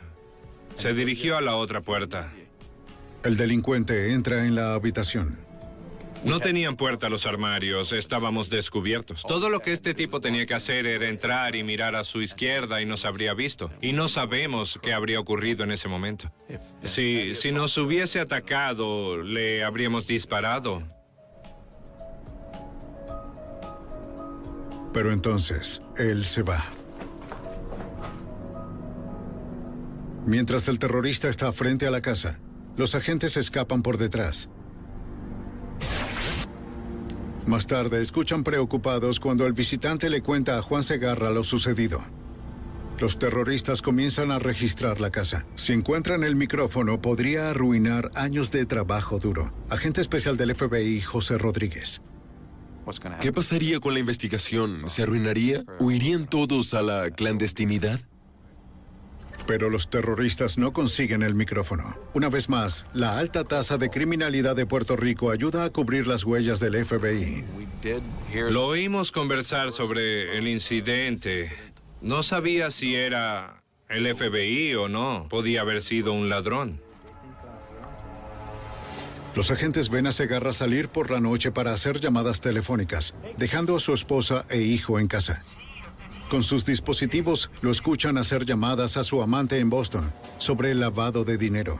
Ella era un miembro de la organización, le escondía el dinero y lo intercambiaba. Sospechaban que este dinero era reciente por pagos de deudas en Boston. Los agentes acaban de identificar una parte importante del rastro del dinero del Big Sleep Heist. Solicitan autorización para poner un dispositivo de escucha en el teléfono de la mujer.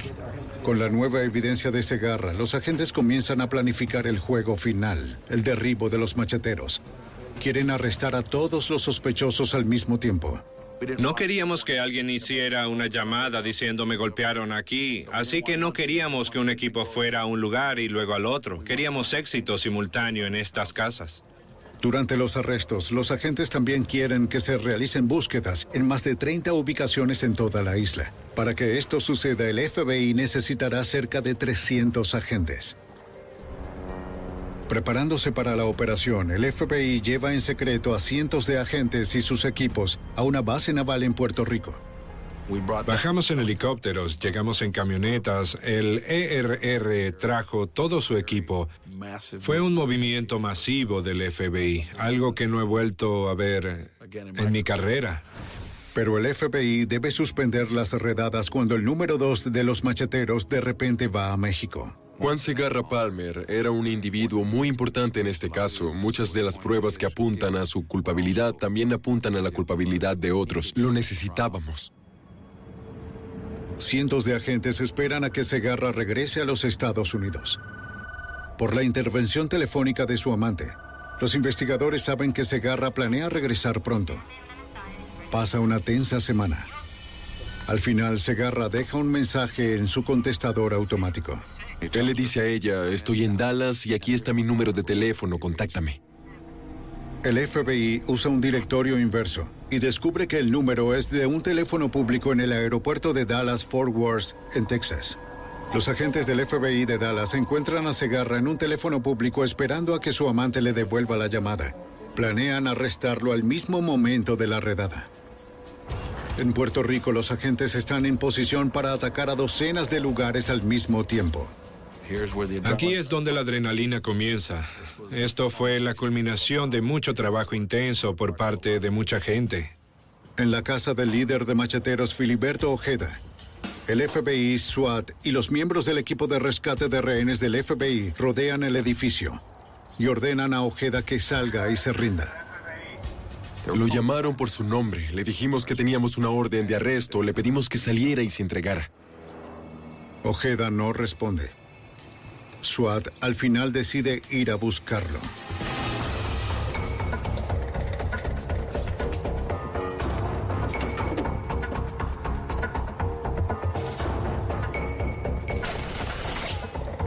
Una ráfaga de fuego automático bajó por la escalera. Una de esas rondas rebotó en la pared y le dio al líder del equipo en el ojo.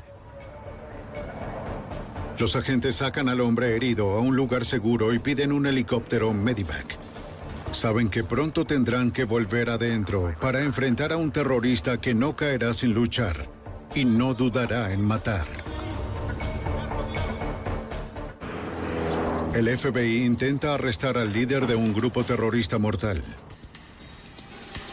Pero él abre fuego, hiriendo a un miembro del ERR en el ojo. Después de evacuar al hombre herido, los agentes del FBI instan al líder terrorista a rendirse. El agente especial del FBI, José Rodríguez. Al final comenzó a bajar las escaleras. Cuando lo hizo tenía una UCI colgada sobre su hombro derecho y su mano izquierda no se podía ver. La tenía a un costado de sus pantalones. El líder terrorista Filiberto Ojeda continúa bajando las escaleras con lentitud. Cuando bajó a la base de las escaleras, levantó la mano izquierda. Un miembro del ERR vio que tenía una pistola semiautomática. El miembro del ERR le gritó que la dejara caer. Al no hacerlo, el miembro del ERR disparó dos veces, vio a Ojeda doblarse y pensó que lo había herido en el pecho. El disparo en realidad golpeó la pistola de Ojeda, aunque ileso, se rinde.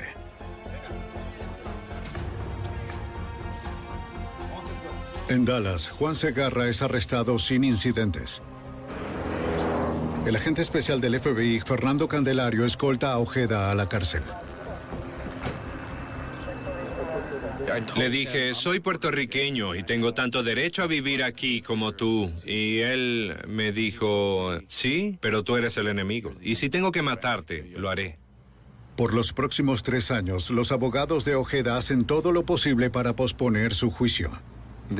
El caso fue demorado y demorado y demorado debido a la defensa por presentar una moción tras otra. Ojeda Ríos estuvo en la cárcel por 36 meses, con mociones de defensa. Luego de toda la disputa legal, sus abogados afirman que debe ser puesto en libertad bajo fianza porque su derecho a un juicio rápido fue violado.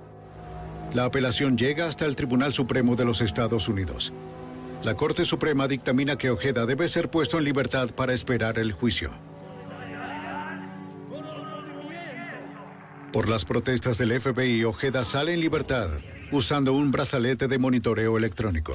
Sabíamos que eso no lo retendría. Él no estaba bajo nuestra custodia en ese momento. Él era responsabilidad de los servicios previos al juicio. Mientras se espera el juicio, Ojeda da discursos para obtener apoyo para los macheteros. Ahora él puede presumir de los macheteros. Ahora ya no está encubierto, él se expone. Mientras los abogados de Ojeda retrasan, otros cuatro macheteros, entre ellos Juan Segarra, son condenados en Hartford, Connecticut, por su rol en Big Sleep Heist. Un año después de su liberación, Ojeda hace una declaración audaz a los medios y corta su brazalete electrónico. Desaparece en las escarpadas montañas para reanudar su lucha por convertir la isla en una dictadura comunista. Dos años después, un tribunal federal en Connecticut condena a Ojeda por robo a un banco y conspiración. Con su condena, 14 de los principales macheteros son hallados culpables. Aunque Ojeda sigue en libertad, el FBI mantiene la presión para encontrarlo. El agente especial del FBI, Fernando Candelario. Estoy seguro de que volverá a ser arrestado, porque ya lo hicimos una vez, y así será. Nosotros eh, siempre conseguimos a nuestro hombre, y creo que el tiempo está de nuestro lado. En septiembre de 2005, el FBI ubica a Ojeda. Él dispara y muere en enfrentamiento con los agentes. Su reinado de terror llega a su fin. Y a menos que estés comprometido a atraparlos, debes esforzarte al máximo. De lo contrario, no lo lograrás. Ellos eran los macheteros las 24 horas del día. Las pruebas también ayudaron a revelar la verdad sobre los macheteros. Estas personas no solo quieren la independencia de Puerto Rico, estas personas quieren algo mucho más grande. Quieren convertir a Puerto Rico en la próxima Cuba. Hoy, a través de elecciones democráticas, el pueblo de Puerto Rico decide si se convierte en un Estado independiente o sigue siendo un Estado libre asociado. gracias al FBI, son libres de determinar su propio destino. En un mundo donde el dinero lo es todo y la vida no significa nada, una banda de narcotraficantes acecha las calles de Chicago, fuertemente armados con grandes fondos y peligrosos contactos internacionales. Se necesitará todo el arsenal de armas del FBI para detener a la mortal amenaza conocida como el Rookings.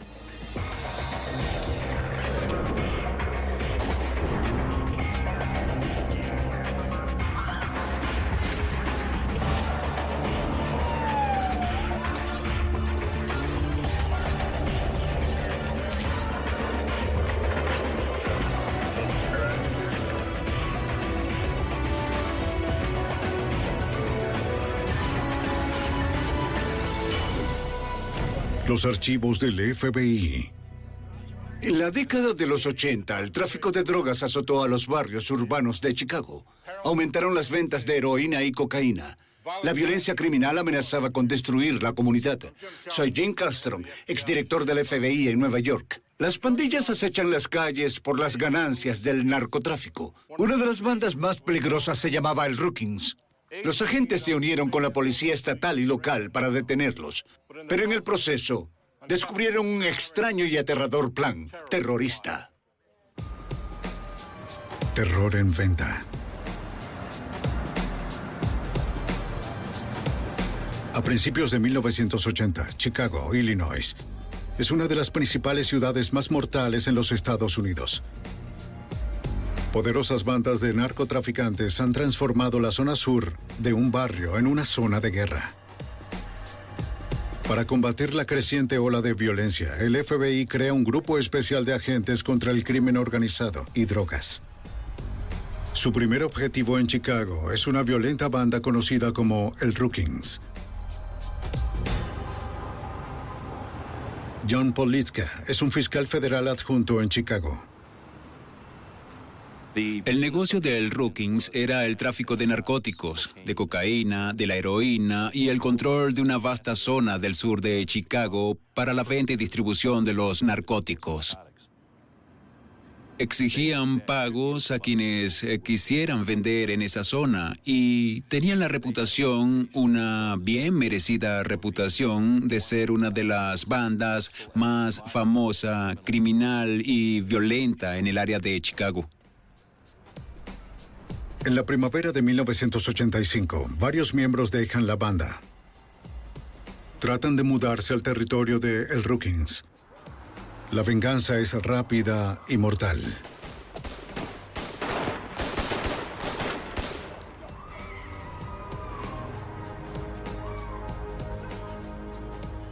¡Oh, señor! Una guerra de territorio se apodera del lado sur de Chicago. A medida que aumentan los asesinatos, el FBI parece impotente para detener tal violencia.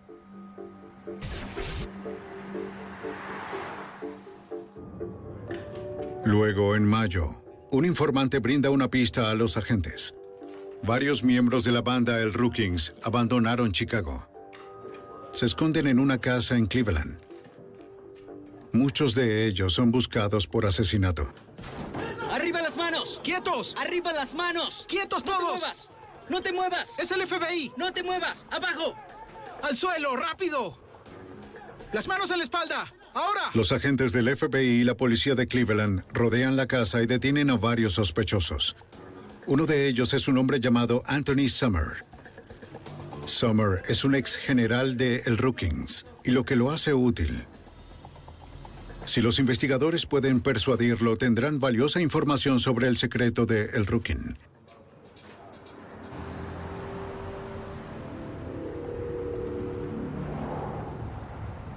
Somner, ¿cómo estás? Los detectives interrogan a Sommer por horas. Las drogas en esa casa. Se incrimina en un doble homicidio en Chicago. Y se enfrenta a un momento serio. ¿Qué está pasando? Las autoridades le ofrecen reducir los cargos, pero solo si Summer declara todo lo que sabe de El Rookings. Al final, el ex general de El Rookings promete cooperar. Alguien intenta llegar al poder. Mientras Sommer habla con las autoridades, el panorama es aterrador. La banda de El Rookings tiene cientos de miembros. Están fuertemente armados, bien organizados y están aumentando. Es él. Es Knox. Toda la organización está a cargo de Jeff Ford, un líder conocido por su poder y su brutalidad. Él es Jeff Ford. Él era el jefe que controlaba toda la organización. Tenía bajo su cargo a 21 generales y así mantuvo su poder. Si alguien trataba de tomar eh, su poder o el de sus 21 generales, había otras 20 personas que se lo dirían para que él se vengara.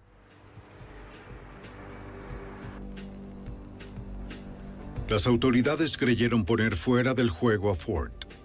En 1983 fue condenado a 13 años en una prisión de Texas por tráfico de cocaína.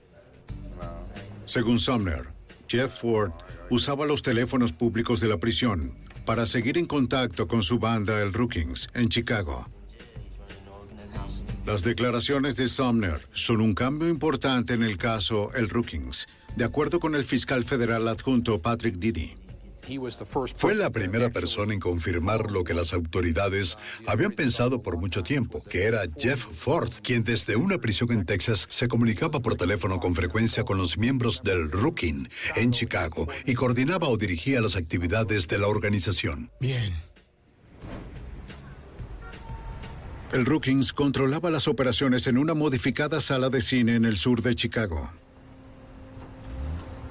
Fue fortificada por el Rookings y era en esencia una fortaleza fortificada. Él tenía personas en la sede del Rookings que debían sentarse junto al teléfono las 24 horas del día. Siempre había alguien en el teléfono para que cuando él llamara pudiera dar sus instrucciones, reglas y órdenes acerca de qué hacer con su organización.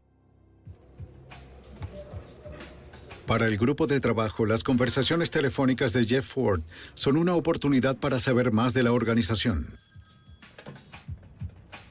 Sí, señora.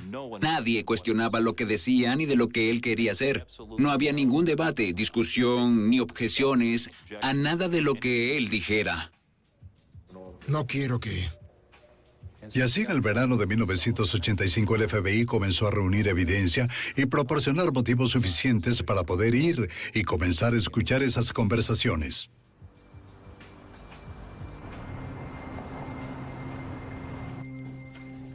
Los agentes hacen guardias de 24 horas para grabar las llamadas telefónicas del líder.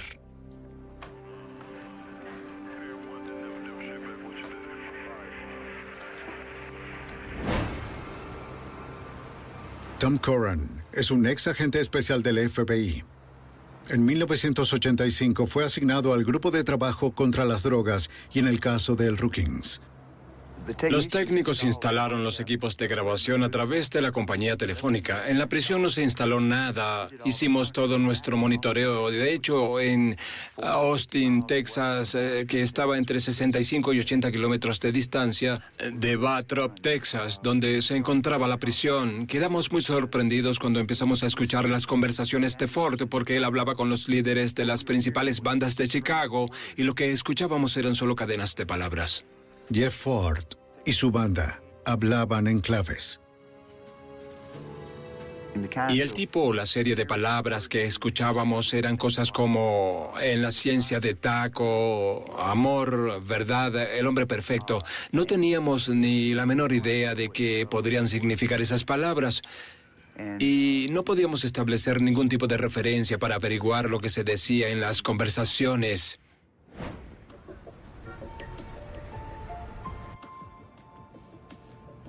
Los agentes creían que Ford y el Rookings discutían por tráfico de drogas. Bien. Pero hasta descifrar los códigos de la banda, no pueden probar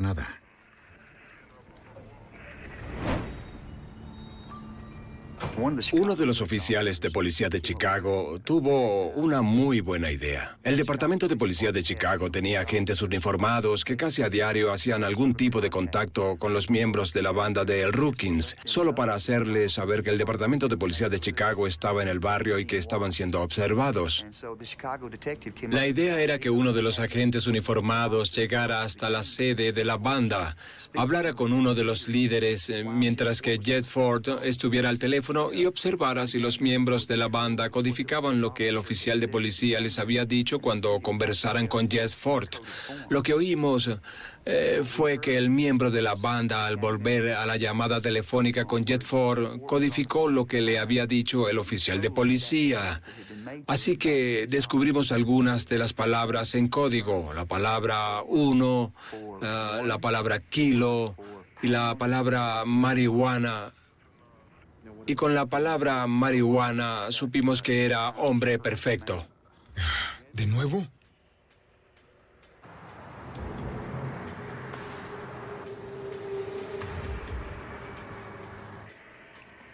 Descifrar el código del Rookings es un trabajo lento y laborioso. Después de dos meses, los agentes solo conocen una fracción del negocio de la banda.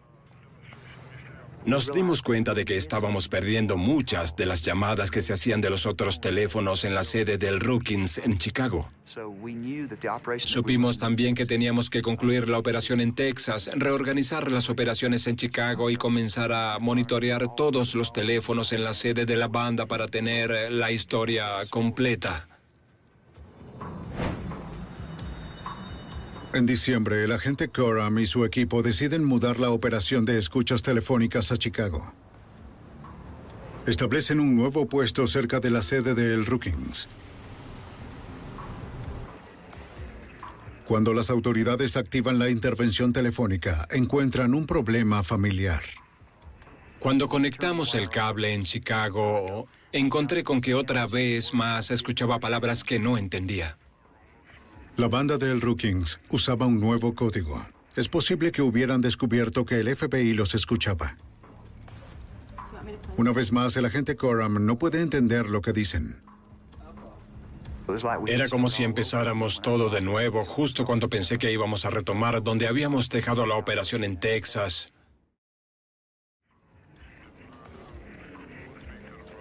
Hora tras hora, Coram me escucha las grabaciones. Poco a poco junta partes de las frases. Algo es diferente. Algo ha cambiado. Algunas de las palabras que pude detectar eran palabras como arriba, arriba. Empecé a escuchar palabras relacionadas con viajes, pero no había ninguna palabra relacionada con viajes en la operación en Texas. Comencé a oír referencias de Nueva York y luego oí una referencia a Libia. Eso me hizo estar muy, muy preocupado acerca de qué cambios se produjeron durante los tres o cuatro meses que no habíamos monitoreado los teléfonos. Es un escalofriante descubrimiento. Libia, una nación en el norte de África, es sospechosa de terrorismo de Estado. Una banda de narcotraficantes bien armada combinada con terroristas extranjeros podría representar una mortal amenaza para la seguridad nacional.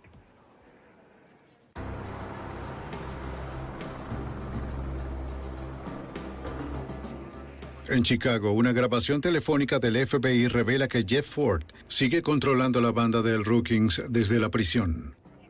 Recuerda. Aunque la banda habla en códigos, las autoridades descubren que hablan de Libia, un país sospechoso de terrorismo. Los investigadores de las fuerzas antidrogas de Chicago pasan horas escuchando las grabaciones. Para el agente especial Tom Curran, esto no tiene sentido. ¿Por qué una banda de narcotraficantes de Chicago habla sobre Libia? Retomé todo desde el principio y escuchando las conversaciones de nuevo comencé a juntar parte de los fragmentos de las conversaciones y llegué a la conclusión de que hablaban de haber conocido a alguien en Libia que les daría dinero para destruir un avión aquí en los Estados Unidos.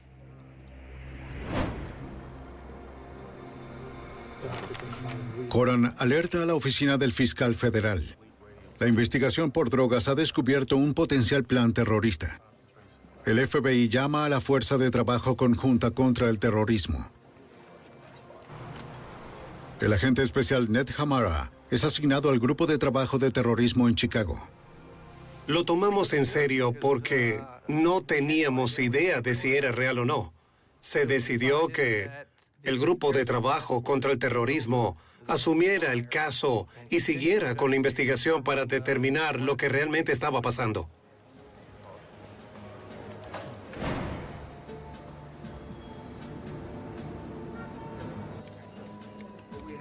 El grupo de trabajo antidrogas ofreció colaborar para oír las conversaciones telefónicas y las grabaciones, una escucha telefónica en Chicago. Si las autoridades esperaban descubrir los planes de El Rookings, debían descifrar el nuevo código con rapidez y por completo. Esta es la conversación. En ese momento, nuestros equipos de vigilancia comenzaron con su trabajo. Fred Witt es un teniente del Departamento de Policía de Chicago. Su especialidad es la vigilancia. En 1985, Witt es asignado al Grupo de Trabajo para el Terrorismo del FBI. Nos trajeron porque sabían que necesitarían vigilancia y también porque varios de los policías de Chicago habían trabajado antes en el Rookings y serían útiles para fijar la estrategia de trabajar con esa organización. El trabajo del equipo de vigilancia consiste en observaciones físicas que se pueden comparar con la información de los agentes que escuchan las grabaciones. En esencia, vigilábamos las 24 horas a los diferentes miembros de la banda que aparecieron en las conversaciones con Jeff Ford. Vigilábamos a esos miembros y tratábamos de seguir sus actividades.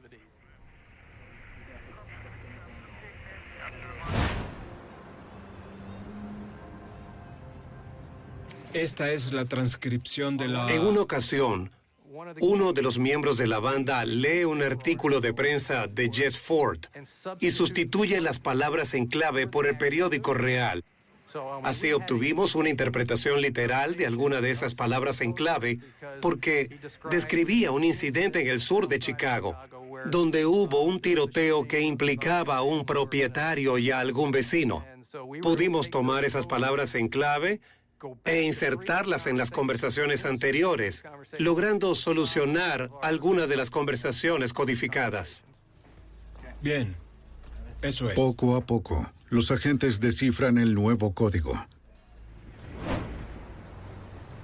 Ron Reddy es un agente especial de la oficina de campo del FBI en Chicago. Las llamadas interceptadas en la sede del Rookings se referían a dos áreas principales. Involucraban al Rookings en el negocio habitual de la venta de drogas y en lo que creíamos que era una conspiración entre el Rookings y el gobierno de Libia. Conociendo la violenta historia de esta organización en particular, temíamos que el Rookings cometiera un acto de terrorismo en los Estados Unidos con el fin de obtener dinero del gobierno libio. Las autoridades se enteran por las grabaciones de que varios miembros de la banda del Rookings viajaron recientemente a Libia. Los agentes siguen monitoreando las conversaciones de la banda, pero la situación se deteriora con Libia. El 2 de abril de 1986 explota una bomba a bordo del vuelo TWA-840 entre Roma y Atenas. Cuatro estadounidenses mueren y nueve resultan heridos. El FBI sospecha que el gobierno de Libia y el presidente Muammar Gaddafi son responsables de la matanza.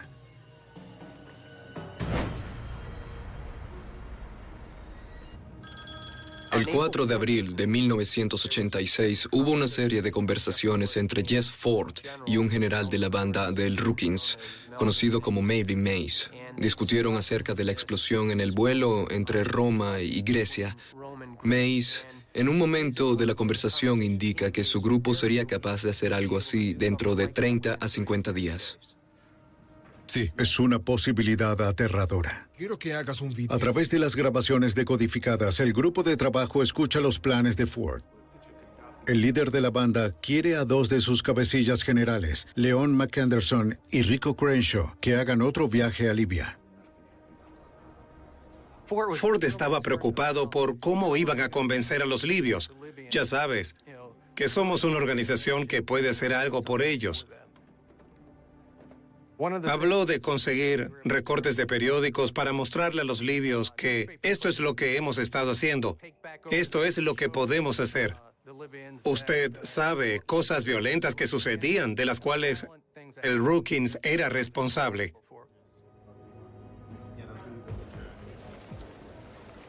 La idea era convencer a los libios de que el Rookings era una organización lo suficientemente grande como para cometer actividades o actos de terrorismo significativos en los Estados Unidos en su nombre. Creíamos que eran una amenaza real. Si McAnderson y Crenshaw regresaban a Libia, los agentes federales no los seguirían.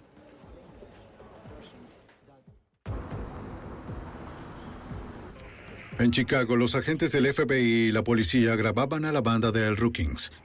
Dos de los generales de Jeff Ford estaban planeando un viaje al extranjero para convencer a los funcionarios libios de que el Rookings podía cometer actos terroristas en los Estados Unidos. Las restricciones de viaje a Libia hacen el viaje imposible. Ron Reddy es un agente especial del FBI asignado a la Fuerza Conjunta contra el Terrorismo. Los Estados Unidos habían participado en acciones militares contra los libios y el Rookings sabía que los libios estaban bajo el escrutinio del gobierno de los Estados Unidos. El Rookings, así como los libios, consideraron que el lugar más seguro para encontrarse podría ser Panamá. Ellos lo llamaron el sombrero de paja. Esa fue la palabra clave para Panamá. Todos están marcados. Crenshaw y McAnderson, dos generales de alto rango del Rookings, viajarán a la ciudad de Panamá. Es necesario vigilar a ambos hombres desde el momento en el que dejen Chicago hasta que regresen.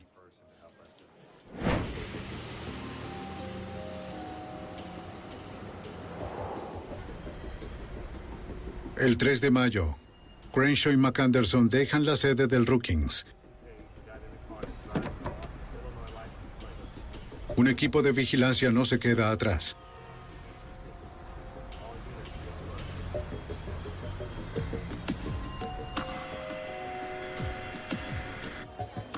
Los del Rookings abordan un avión en Chicago, con destino a Miami, y luego a Panamá.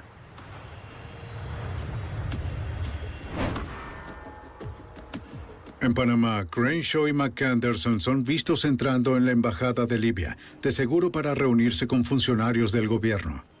Y el 10 de mayo, los dos del Rookings regresan a los Estados Unidos.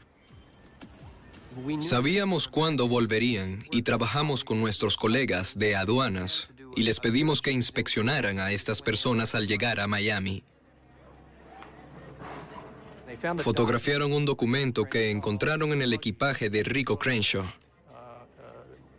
Crenshaw y McCardenson no sabían lo que estaba sucediendo, pero el documento estaba escrito por Crenshaw. En esencia, habían escrito una carta donde decían tener cinco células de hombres en ciudades de los Estados Unidos y que intentaban desestabilizar al gobierno.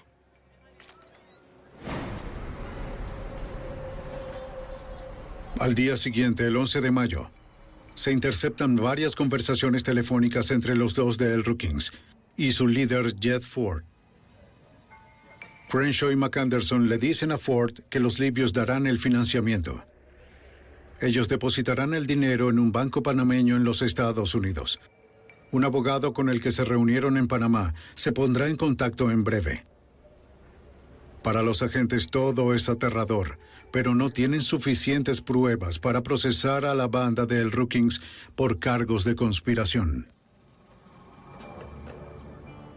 Para que el FBI establezca que se ha cometido un delito, debemos reunir pruebas suficientes para demostrar, más allá de toda duda razonable, que la conspiración se había producido y que el objetivo era la conspiración.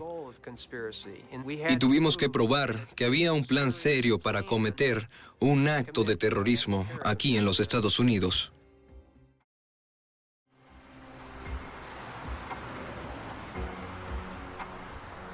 Los agentes siguieron con las grabaciones con la esperanza de descubrir más. Que se mantengan en... En junio, Ford habla de enviar el Rookins a Libia para aprender la fabricación de bombas. Dijo, podemos enviar a algunos de los soldados o miembros que puedan aprender cómo hacer bombas. Estos individuos pueden volver a los Estados Unidos y enseñar a otros miembros cómo fabricar bombas. Por alarmante que sea el escenario, no es suficiente para demostrar una conspiración.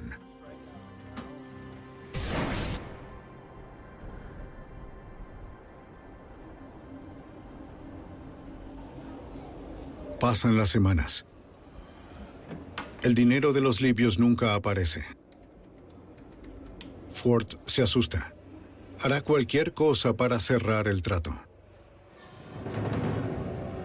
A finales de junio, principios de julio, Ford se convence de que el dinero de los libios no iba a llegar y de que tenía que hacer algo, o el Rookins tenía que hacer algo para mostrar a los libios que debían ser respetados.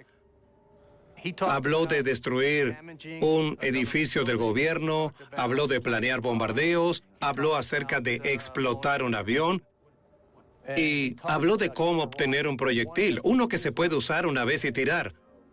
Así que pensamos, está bien, ¿cómo podemos solucionar este problema? Por las grabaciones... Ford quiere comprar armas militares. Los agentes deciden tomar ventaja y convertirse en el único proveedor del Rookings. Es lo que necesitamos. Bien. Y aquí entra el agente especial Willie Hulan.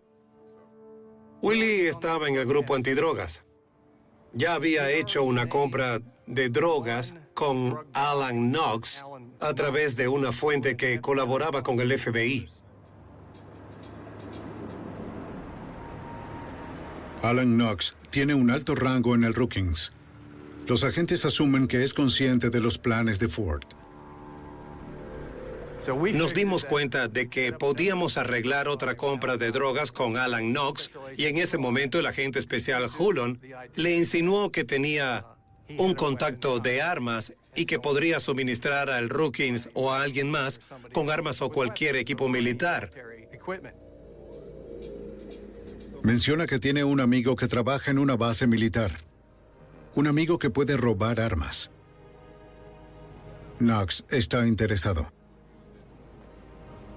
Willie Hullon es una persona increíble. Es fresco, tranquilo, sereno, trabaja bien bajo presión. Era el ideal para esta situación. Su conocimiento de las bandas callejeras, su calma y recursos. Sí, Willie era perfecto para este papel. Knox cuenta a Hullon sobre el tipo de armas que la banda quiere comprar. Así que si me dan una... Ellos estaban interesados en lanzagranadas. Cuando describió a los lanzadores de granadas, dijo que es el tipo que Clint Eastwood usaría en una película, que obviamente es un cohete ley. El cohete ley M-72 es una ligera arma antitanque del ejército de los Estados Unidos. El misil lanzado desde el hombro puede penetrar en una gama de más de 200 metros. Puede destruir un tanque, un edificio, o incluso un avión volando a baja altura.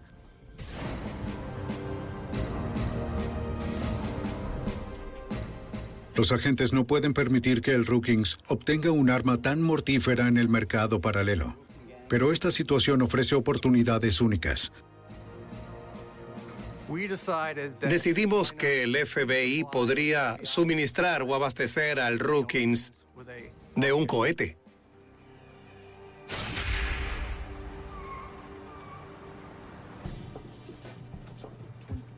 El agente especial Willie Hullon negocia el precio con Alan Knox. Le dice a Knox que él puede conseguir cohetes Ley por 1.850 dólares cada uno. Era obvio que no íbamos a venderles a esos hombres un cohete ley que pudieran usar o siquiera trabajar en él. Pero dicho esto, queríamos venderles un dispositivo que pareciera un cohete ley, que en una inspección superficial pareciera un cohete ley real. Y lo comprarán para ese 2200. La ATF, Oficina de Alcohol, Tabaco y Armas de Fuego, construye un prototipo de cohete. Aunque parece verdadero, no tiene la carga explosiva. La ATF también instala un transmisor de radio para que los agentes puedan seguir el dispositivo a distancia.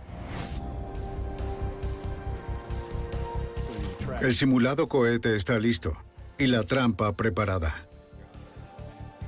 El 29 de julio, los agentes ponen en marcha la operación.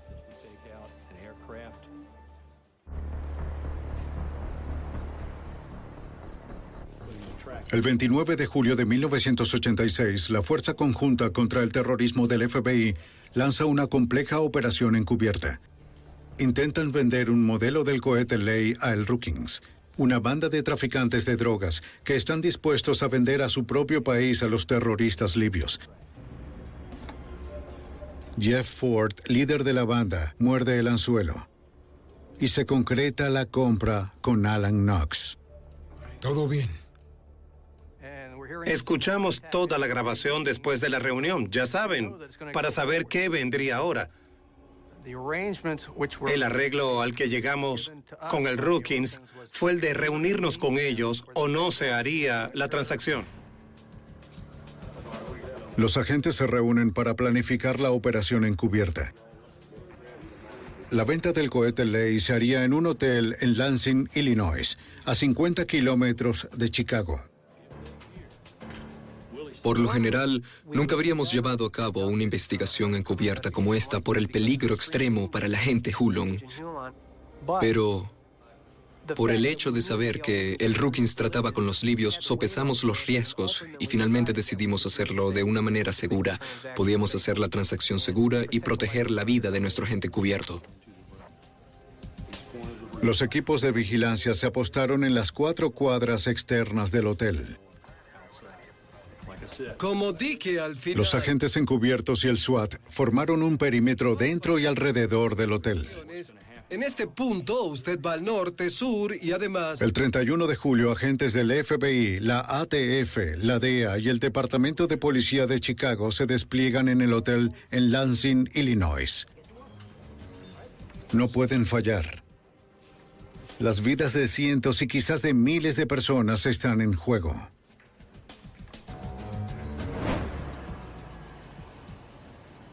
Durante la noche del trato con el cohete Ley teníamos más de 50 individuos repartidos en diferentes áreas. Los equipos de vigilancia asignados al perímetro exterior están en su posición. Atención a todas las unidades. A las 6 y 30 de la tarde, un auto ingresa en el perímetro. Hay dos hombres en su interior. Los agentes no pueden identificar a ninguno de ellos.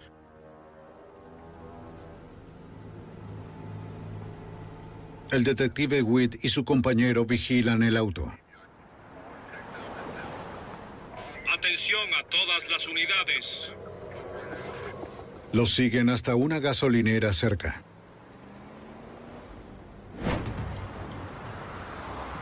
Allí, Witt pudo comprobar sus identidades.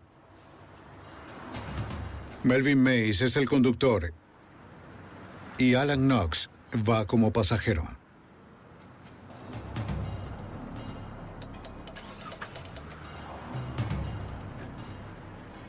Después de que Melvin se marchara de la gasolinera, lo vimos entrar en el perímetro interior. Reportamos la placa del vehículo, el color y la marca, toda la información necesaria para ayudar a mantener el vehículo bajo vigilancia.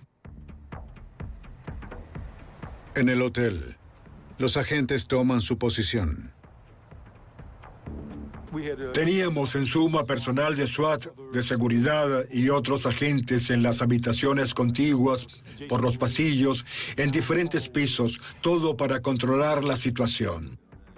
No queríamos que otras personas subieran de otros pisos o tener ciudadanos que no fueran parte del caso para que no quedaran atrapados en un fuego cruzado.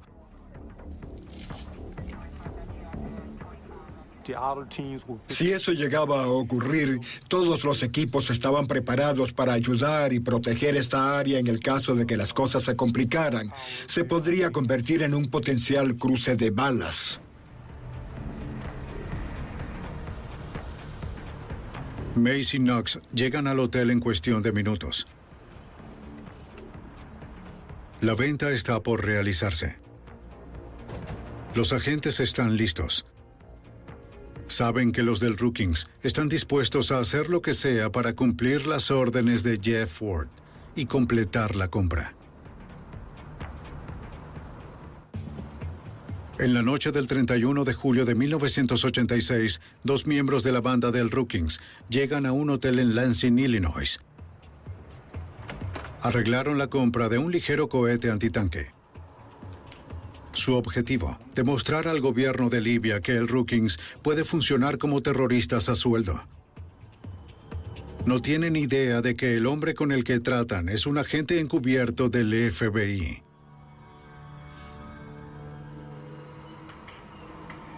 Los agentes contra el terrorismo pueden escuchar cada palabra de la negociación. El detective Fred Witt y su equipo de vigilancia se colocaron en las cuatro cuadras del hotel. Oímos un golpe en la puerta. De hecho, podíamos oír literalmente el golpe. Escuchamos algunas voces y de alguien que pregunta quién era y otras cosas. Entra en la habitación. Podíamos escuchar la negociación o hablar acerca de la venta del cohete.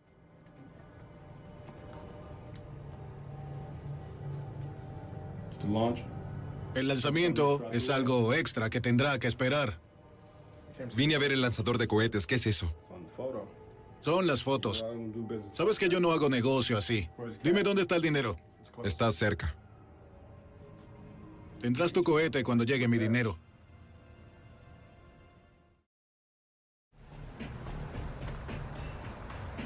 Unos minutos más tarde, Melvin Mays sale del hotel. Necesita tener confirmación final del líder de la banda, Jet Ford, antes de completar la venta.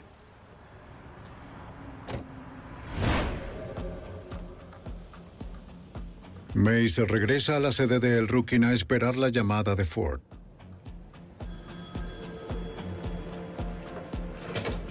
Sí, señor. Jeff Ford controla cada aspecto de la organización del Rookings para incluir esta negociación. Las llamadas entre Mace y Jeff Ford son grabadas. Ford parece receloso con la compra. Le preocupa que sea una trampa. Ford instruye a Mace para que lleve a un joven miembro de la banda con él. Deben llegar al hotel en autos por separado. Si la compra es un montaje, Jeff Ford prefiere sacrificar a un joven pandillero de la banda y no poner en riesgo a uno de sus generales. En otras palabras, Ford no quería ningún contacto ni intercambio de dinero entre los agentes encubiertos de quienes sospechaba y sus generales. Ford le ordena entregar el dinero en el hotel y luego recoger el cohete Ley.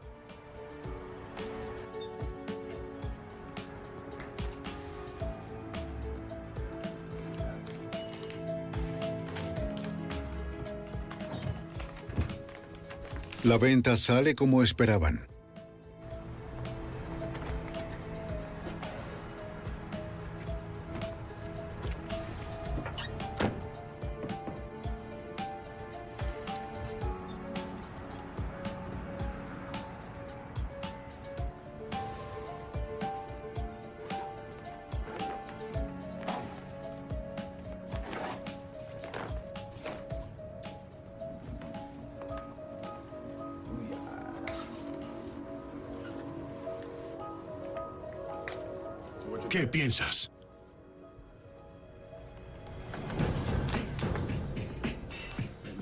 Señor.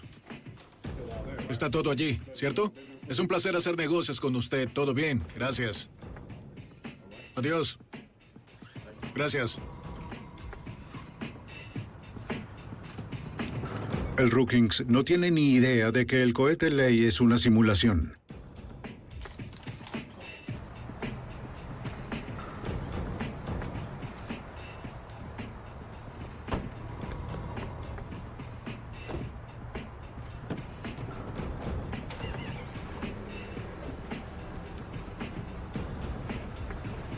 Joven pandillero del Rookings sale en dirección a Chicago.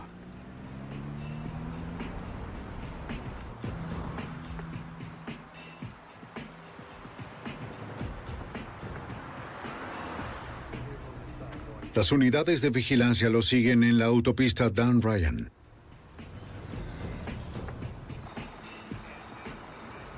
En ese momento teníamos vigilancia detrás de ellos, frente a ellos, a un lado de ellos, por la vía rápida y bajando en ciertas salidas. De repente, el joven pandillero que transportaba el cohete Ley se detiene.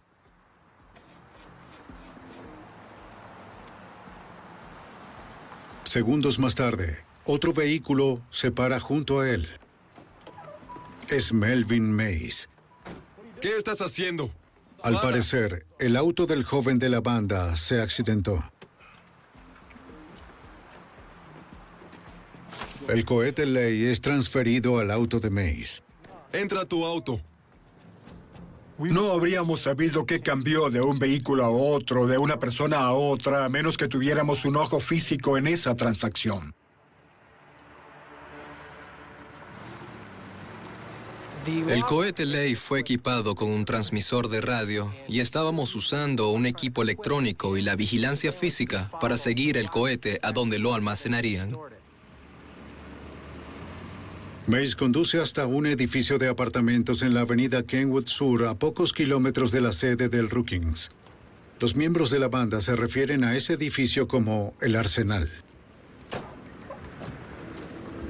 Entonces nuestro trabajo comenzó en ese momento porque estaríamos las 24 horas los 7 días para asegurarnos de que ese cohete ley no se moviera.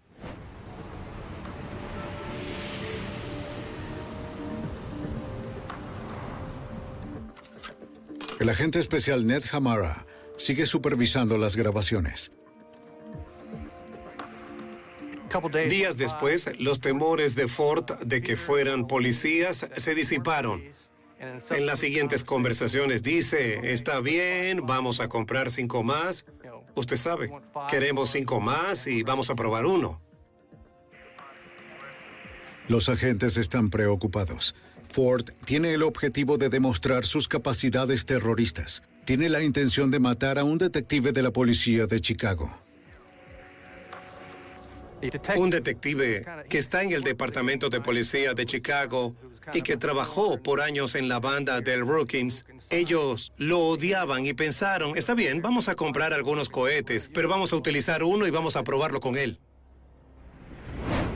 Señores, de acuerdo con la Todos los abogados y los agentes tomaron una decisión. Está bien, hagámoslo ahora. No esperemos más tiempo, porque nos dimos cuenta de que si trataban de probar el cohete ley, reconocerían que se trataba de un cohete simulado y esto iba a dejar en evidencia a muchas personas.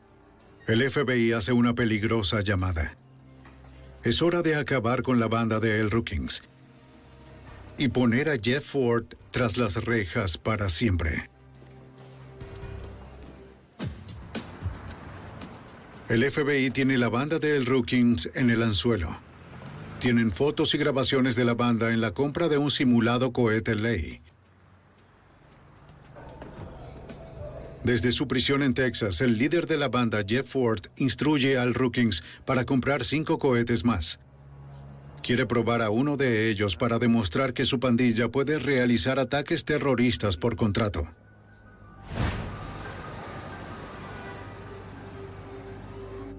Señores, de acuerdo con la grabación... Tuvimos que evitar que el Rookings tratara de impresionar a los libios. Sentimos que era lo prudente en ese momento cuando habíamos avanzado lo suficiente, que teníamos pruebas para al menos ponerlos tras las rejas por los cargos de posesión de armas o por las actividades terroristas. No les daríamos la oportunidad de poner un cohete ley de una fuente externa y utilizarlo. Un verdadero cohete ley en las manos de una banda violenta como el Rookings sería catastrófico.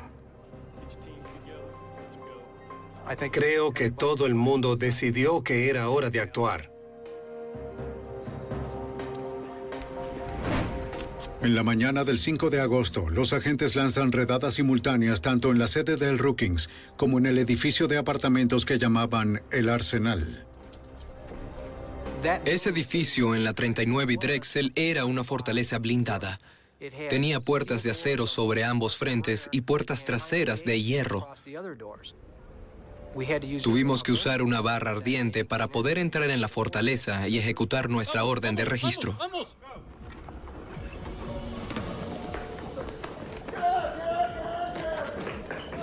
vamos, vamos, vamos, vamos.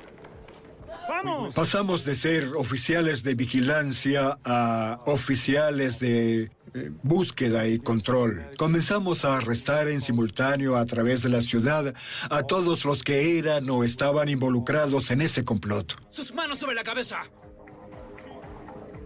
En una oficina en la sede del Rookings, las autoridades encuentran itinerarios de viaje a Libia para Rico Crenshaw y Leon McAnderson. ¡Vamos, vamos, vamos! ¡Muévanse! ¡A sus puestos! El segundo equipo de rastreo allana el edificio de apartamentos en la avenida Kenwood Sur.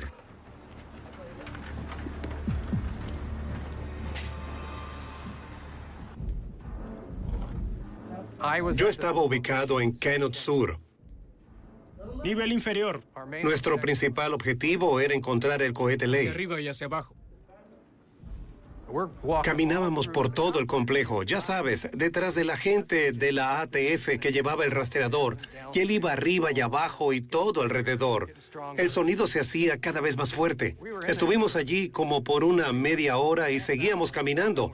No lo conseguíamos y al final, al bajar el sótano, un lugar totalmente infestado de ratas, cucarachas, el sonido se hace cada vez más y más fuerte. Se está haciendo más fuerte. Al final decidimos que debía estar debajo de la escalera. Entonces abrimos un hueco en la escalera y efectivamente descubrimos el cohete ley junto a unas 35 diferentes armas automáticas. Algunas eran ametralladoras.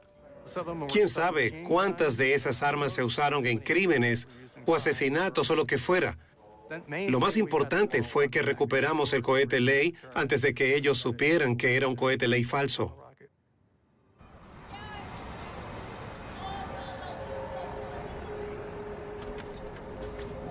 ¡Manos arriba! ¡Manos arriba! McAnderson y Crenshaw son arrestados sin incidentes. ¡Tírate al suelo! ¡Vamos, manos arriba! Abajo, abajo. Ponga sus manos en la cabeza. ¡Las manos en la cabeza! Alan Knox también es arrestado. Manos arriba, manos arriba. Hazlo ahora. Melvin Mays no es encontrado. El 30 de octubre de 1986, Jeff Ford, Alan Knox, Rico Crenshaw y Leon McAnderson son acusados por cargos de conspiración, posesión de armas y uso de las instalaciones del Estado para llevar a cabo actividades ilegales. Melvin Mays, que sigue siendo un fugitivo, está entre los 10 más buscados por el FBI. En 1987, McAnderson y Crenshaw son condenados a más de 50 años de prisión. Melvin Mays elude a las autoridades durante casi nueve años. En 1995 es arrestado y condenado a tres cadenas perpetuas. Jeff Ford, que ya estaba en prisión, es condenado a un periodo adicional de 80 años en prisión.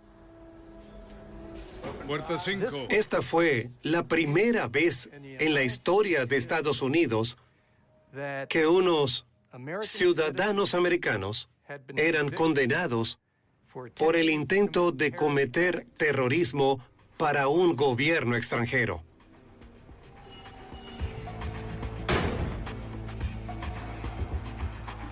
Para la policía de Chicago, el caso del Rookings es una gran victoria. Una banda peligrosa ha sido destruida. Para el FBI, el caso El Rookings es una batalla ganada en la guerra en contra del terrorismo.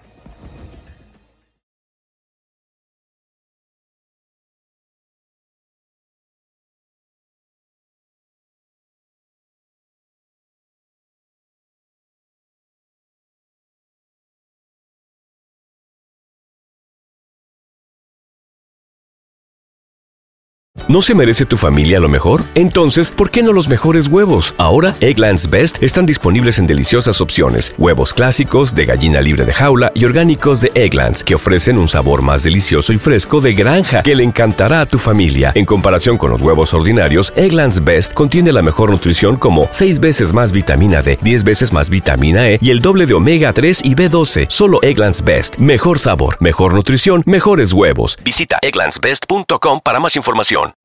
You know how to book flights and hotels. All you're missing is a tool to plan the travel experiences you'll have once you arrive. That's why you need Viator. Book guided tours, activities, excursions, and more in one place to make your trip truly unforgettable. Viator has over 300,000 travel experiences to choose from. Everything from simple tours to extreme adventures and all the niche, interesting stuff in between. So you can plan something that everyone you're traveling with will enjoy. Real traveler reviews give the inside scoop from people who've already been on the experiences you're considering. So you can plan with confidence. Free cancellation helps you plan for the unexpected. And 24 7 customer support means you can travel worry free. Download the Viator app now and use code Viator10 for 10% off your first booking in the app. Find travel experiences for you. Do more with Viator.